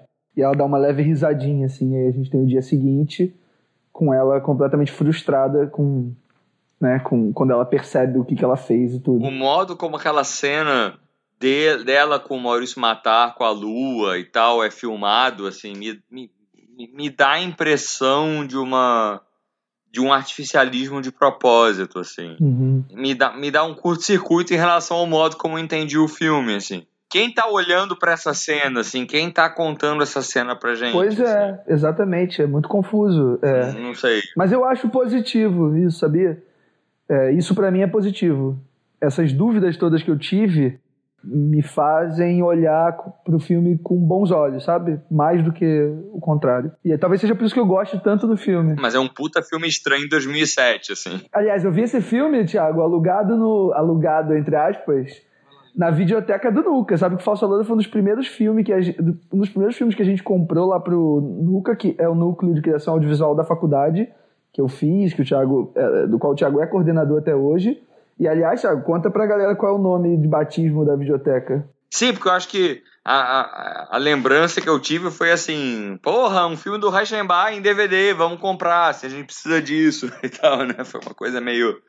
É, é tão difícil ter acesso, né, a, a, a obra mais antiga dele, né, que é, os filmes contemporâneos a gente olha e fala, beleza, vamos lá, é, é isso que a gente tem, então é isso que a gente tem para conhecer. É, você não falou, mas o nome, da, o nome de batismo da biblioteca que você deu foi justamente Carlos Rachembar, né? Você lembra disso? Sim, sim, sim, porque era, enfim, era e é, acho que o, o, o cineasta brasileiro que mais me, me, me, me, move, mais me encanta em relação ao que a gente faz aqui, assim, né? E, e, e eu lembro que foi quando, quando eu soube da, da morte dele, quer dizer, é, nunca nunca conheci, infelizmente, porque gostaria de ter tido essa, essa oportunidade, de ter tido aula com ele, de ter participado das sessões que ele organizava no Cine Sesc São Paulo. Mas foi uma perda que eu lembro que eu senti como se fosse alguém muito próximo de mim. Eu falei, puta merda, morreu o, o, um dos grandes cineastas brasileiros, assim. E agora, assim, né? Quem, quem vai atualizar esse espírito anárquico e marginal que a gente tinha no nosso cinema, assim. Eu me senti meio órfão quando, quando ele morreu. Eu acho que a, a discussão que foi bem interessante, né? Mas a gente chega àquele momento para uns não muito bom, que é o fim do programa. E aí eu queria, como sempre, pedir para vocês fazerem as considerações finais, né? E aproveitar para eleger um top 3 do, do Carlão dentro dos filmes que a gente elencou aqui para pauta, né? Se vocês quiserem também dar, é, vocês podem fazer menções a outros filmes que estão de fora, até mesmo deixar como indicação, apesar de que o fato do, do Carlão estar tá recebendo o programa é, já depõe no sentido de indicar todos os filmes, assim, mesmo os que ele só é, fotografou ou ajudou no roteiro, na montagem, enfim. Então eu queria começar pedindo pro Leandro fazer suas considerações finais e deixar aqui seu top 3. É, hora derradeira, né? Você falou para uns um momento não muito bom, mas para outros um alívio, talvez, né? Tá, eu vou fazer eh, rapidamente minhas considerações finais, porque eu acho que a gente discutiu bem, assim, esse programa. Acho que foi um papo que rolou eh, de uma forma bem fluida, né? Acho que, por mais que a gente tenha essa coisa até um pouco esquemática, assim, no programa de dividir em, em, em filmes e tal, e falar cada hora de um filme específico, mas eu acho que a todo momento a gente tendeu a, a, a explorar o cinema do Carlão de uma forma ampla, sabe? E, e eu acho que esse é um pouco o nosso norte aqui no plano sequência também. E só ressaltando também a importância da gente falar do, do, do Carlos Rachemba aqui no programa, que é dar atenção justamente a esse cinema que foi né, marginalizado quando ele ainda estava sendo ali produzido de forma contemporânea, como ainda hoje continua, sabe? Então eu acho que é fundamental não só a gente falar de cinema brasileiro, né? Em nosso caso aqui, esse é o nosso oitavo programa, não é isso? Isso. Nosso oitavo programa e é o nosso segundo, na verdade terceiro, né, diretor brasileiro que a gente fala. A gente falou de outras duas diretoras, que foi a Lúcia e a Júlia Murat. E é isso, ressaltar a importância também da gente olhar para casa, sabe? E tentar entender isso de um lugar que é, que é o nosso ponto de vista e tal.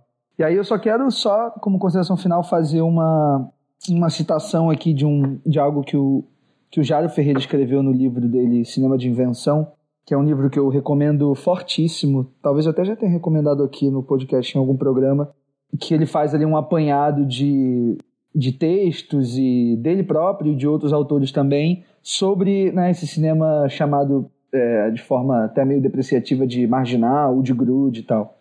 E ele tem um capítulo dedicado ao Carlos Reichenbach, que se chama Carlão Reichenbach e Utopia na Boca do Lixo, é um capítulo muito bonito, que o Jário Ferreira ele tem um carinho muito grande pelo Carlão. Em determinado momento, assim, falando até, não necessariamente sobre o cinema do Carlão, mas sobre o cinema brasileiro de um modo geral, mas sob essa perspectiva que o cinema do Rachemba tinha ali dentro da boca do lixo e da referência que ele era para todo mundo, é, ele fala o seguinte: o negócio é fazer filmes péssimos. Um apanhado crítico da face oculta do cinema nacional. Filmes péssimos, mas necessários Chegou a hora de massacrar a visão europeizante que impede o cinema nacional de ser como deve ser.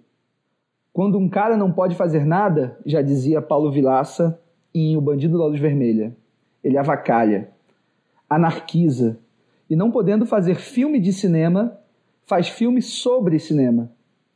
Trata-se de filmar a partir da impossibilidade de filmar.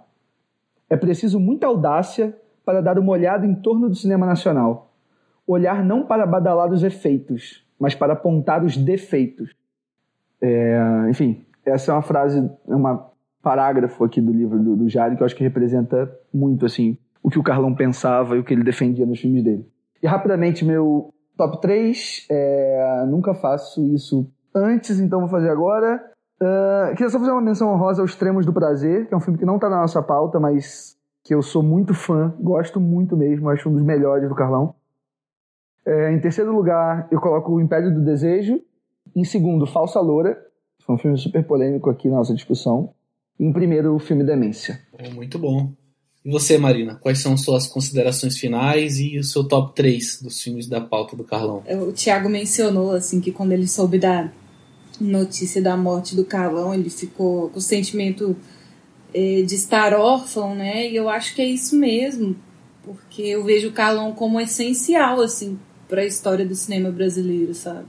Eu acho que o, o que levou ele a, a se tornar um diretor, né, foi realmente esse amor que ele tinha desmedido pelo cinema nacional e de fazer e, de entender que o cinema nacional ele vive assim de, de ciclos, sabe? E trabalhar com isso, e trabalhar com, com temas de verdade, ser transgressor. Eu acho muito importante a gente estar tá falando desse cinema aqui agora. E eu vou, eu vou concordar com o Leandro, assim. No meu terceiro lugar, eu vou colocar o Falsa Loura. Em segundo, o Lilian M. Eu gosto muito desse filme. E em primeiro lugar, o filme de Demência, assim. Pra mim é um filme muito arrebatador, sabe? Gosto bem. Pô, bacana. É, fazer também minhas considerações finais rapidinho. Eu vou invocar aqui uma, uma fala do, do próprio Inácio Araújo, ele comentando sobre o, o Carlão e sobre o cinema dele. E ele fala assim: Seu cinema parecia fácil, simples, mas era a decantação de seu enorme conhecimento de cinema, de música também e de literatura também. E eu acho que o, o Carlão ele é isso, ele é a, ele é a cinto, é síntese é, desse agregado de conhecimento, sabe? dá, dá para perceber no cinema dele a, a nudez, o, o erótico, é só o modo através do qual ele consegue ter um apelo maior com seu público, porque ele não está fazendo filmes é, intelectualizados, sabe? Ele está deixando a sua mensagem num filme que vai ser assistido em casa, num filme que vai ser assistido é, pelo cara que acabou de sair do serviço encosta assim no cinema, sabe? Ele ele tem esse caráter de acessibilidade. Dentro disso, ele trabalha o seu discurso anarquista, seu discurso é, marxista, seu discurso de esquerda mesmo, sabe? Eu acho muito, muito bom. Eu acho que esse, essa forma como ele encontrou para jogar a mensagem, eu acho bem legal, assim. Um diretor que eu conheço pouco, assim, passei a conhecer mais para gravar o programa e é sempre muito bom. A gente ver o tipo de obra que ele faz, sabe? Reconhecer os elementos, as referências em cada filme e ficar maravilhado pela forma como ele fazia aquilo, assim. Aqui no, no podcast eu fiquei mais quietinho, mais ouvindo, porque sinto que eu tinha ter pre preparado mais, melhor, enfim, que é uma grande responsabilidade falar, acho que sobre um dos maiores nomes assim do cinema marginal brasileiro. Que isso, Pedro? Para com isso, você mandou bem demais. Ah, Tá bom. e partindo aqui pro meu top 3, é, eu geralmente penso antes, assim, porque não sou muito bom de pensar na hora, mas dessa vez eu decidi improvisar. Então, vamos lá. É, em terceiro lugar, eu vou colocar Alma Corsária, que é um filme que eu, eu gosto, eu acho que ele fala muito da, da própria geração do, do Reichenbach, né, geração meio utópica, essa, essa juventude que achava que ia mudar o mundo, né? Que de certa forma tentou, efetivamente. Em segundo lugar, eu coloco Amor, Palavra Prostituta, que eu acho que, apesar de ter alguns problemas com ele, como a gente até comentou, mas eu acho que ele representa bem o que é esse cinema da estética do possível, né? É, como diria o Jair Ferreira, que o Leandro citou, é filmar a partir da impossibilidade de filmar. Assim, eu, eu gosto bastante de como esse filme se constrói nesse sentido. E em primeiro lugar, acho que vou bater aqui em cima do que a gente já está falando, é filme Demência, um filme muito bom, acho que é surrealismo assim, como deve ser, sabe? É um filme bem montado, bem dirigido, excelentes atuações, um texto melhor ainda. E eu acho que é um filme assim, assim mais do que recomendado, assim, acho que é um filme obrigatório mesmo. E aí queria agora pedir para completar o top 3 aqui do programa. Queria chamar o Thiago e aproveitar também para agradecer a ele, né, pela, pela aula que ele tem dado para a gente aqui nesse podcast, né, mais de duas horas de papo. Queria já deixar aqui abertos futuros convites, porque agregou muito ao programa, assim, queria realmente agradecer em nome de todo mundo aqui, Leandra, Marina, e pedir então para você fazer suas considerações finais e deixar seu top 3 aqui do, dos filmes do Carlão sei se vai ser uma tarefa muito fácil para você. Olha, eu que agradeço antes de qualquer coisa, assim, porque é, ter a possibilidade de falar sobre, sobre, sobre cinema, sobre cinema brasileiro é sempre um, um prazer. É, eu não estou muito acostumado com o formato do podcast, então não sei se a coisa ficou pesada demais ou verborrágica demais, mas enfim, acho que num podcast sobre Carlão talvez faça algum sentido. É, e eu acho que, que, na verdade, queria agradecer, sobretudo, pela possibilidade de estar aqui falando de um cineasta brasileiro que me reconciliou com a própria ideia de cinema brasileiro. Assim, é, eu, eu que me considero uma pessoa na, nascida nos anos 80 e que cresceu com um pouco aquele estigma do cinema brasileiro como algo de baixa qualidade, de algo inferior. Descobri a obra do Carlos Rauschenbach foi, foi fundamental no sentido de, de descobrir um cinema brasileiro que falava sobre, sobre mim, sobre minha geração também. Embora ele não estivesse falando sobre a minha geração, mas acho que essa ideia de uma transversalidade que atravessa é, é a obra do Carlão, assim.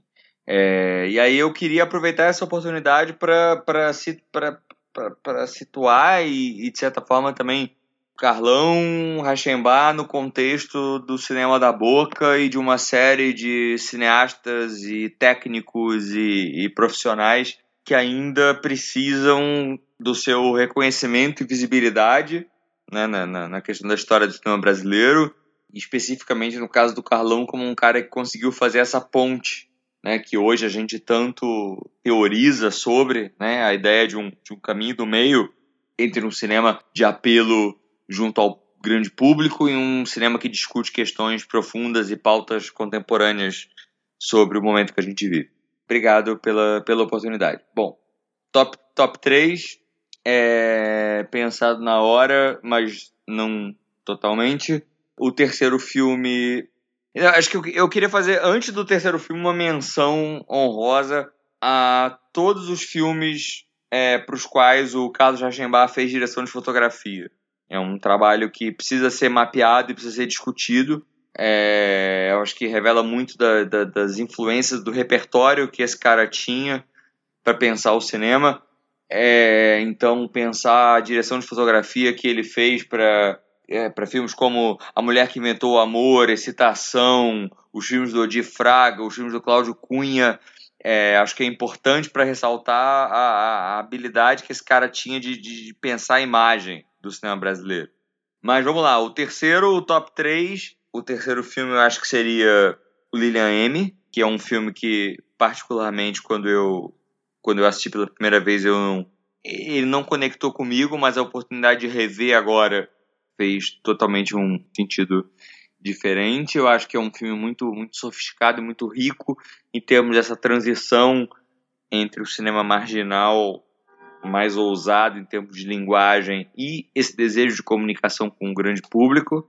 O segundo do meu top 3 seria Império do Desejo, pela memória daquele VHS descoberto por acaso na videolocadora de Marechal Hermes e que continua fazendo sentido na sua proposta anárquica é, e política, depois de revisto revisitado. E eu acho que o top 1 não tem muito como fugir disso. Eu acho que filme Demência, um dos é, maiores filmes do cinema brasileiro e do, do, da obra do Carlos Rachenbach, e também em termos de lição para o cinema independente, quer dizer, o que, que você consegue fazer com poucos recursos e uma, uma proposta, uma ideia, quer dizer, um filme sofisticadíssimo em termos de discussão, em termos de linguagem, em termos de, de entender o momento em que ele está sendo feito é, e que ao mesmo tempo fala muito sobre o momento que a gente está vivendo hoje, desse desencanto e dessa aparente falência dos ideais e tal. Eu acho que sempre, sempre dá para revisitar filme Demência e imaginar o que que, o que que espera a gente do outro lado do espelho. Então, para mim, é isso. É filme Demência nas cabeças. Obrigado. Perfeito. Fica assim então o nosso top 3. Obrigado, Thiago, né? Foi um, um prazer imenso tê-lo conosco. Quando precisarem, tô aqui. Ah, que é isso. Leandro? Ô, Pedro, obrigado. Acho que foi a primeira vez que a gente teve uma unanimidade aqui nesse nosso top 3, assim. E filme Demência, nossa, se, se, acho que é uma coisa, acho que até o Jário que fala isso, assim, se naquela época o filme Demência já estava, sei lá, há 20 anos à frente dele, hoje em dia ele está mais ainda, porque, né, a gente só parece que só retrocede, assim. Pô, perfeito, cara. Eu acho que sim, acho que é a primeira unanimidade aqui. Né? Acho que foi. Muito bom. Obrigado. Obrigado, Marina. Obrigada, meninos. Obrigada pela presença, Thiago. Muito bom essa aula sua. Eu que agradeço. Temos um programa então, gente. Tchau, tchau.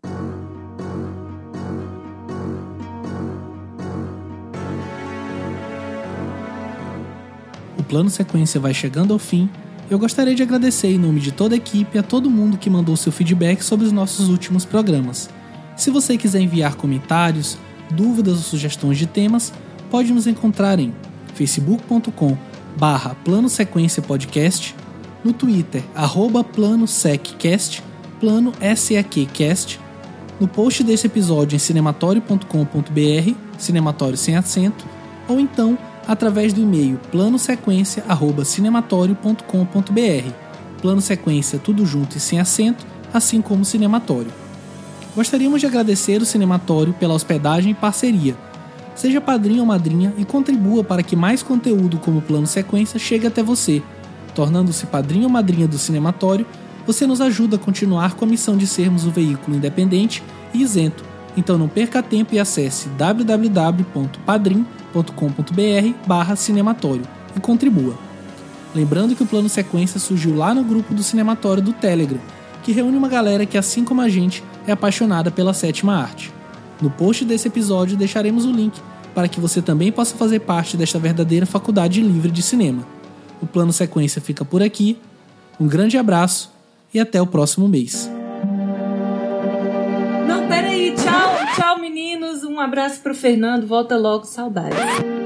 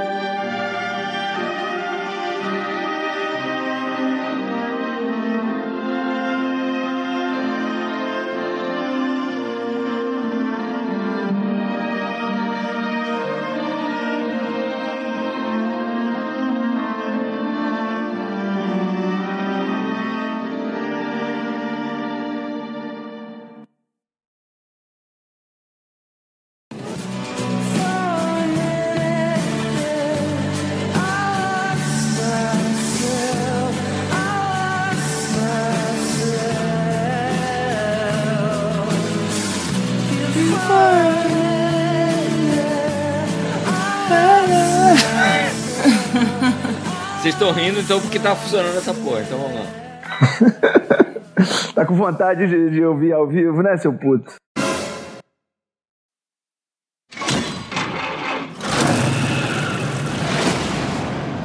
My world is fire and blood. E atenção, reserve seu fone de ouvido para o mês que vem, pois o plano sequência vem brilhante e cromado para falar sobre a filmografia de George Miller.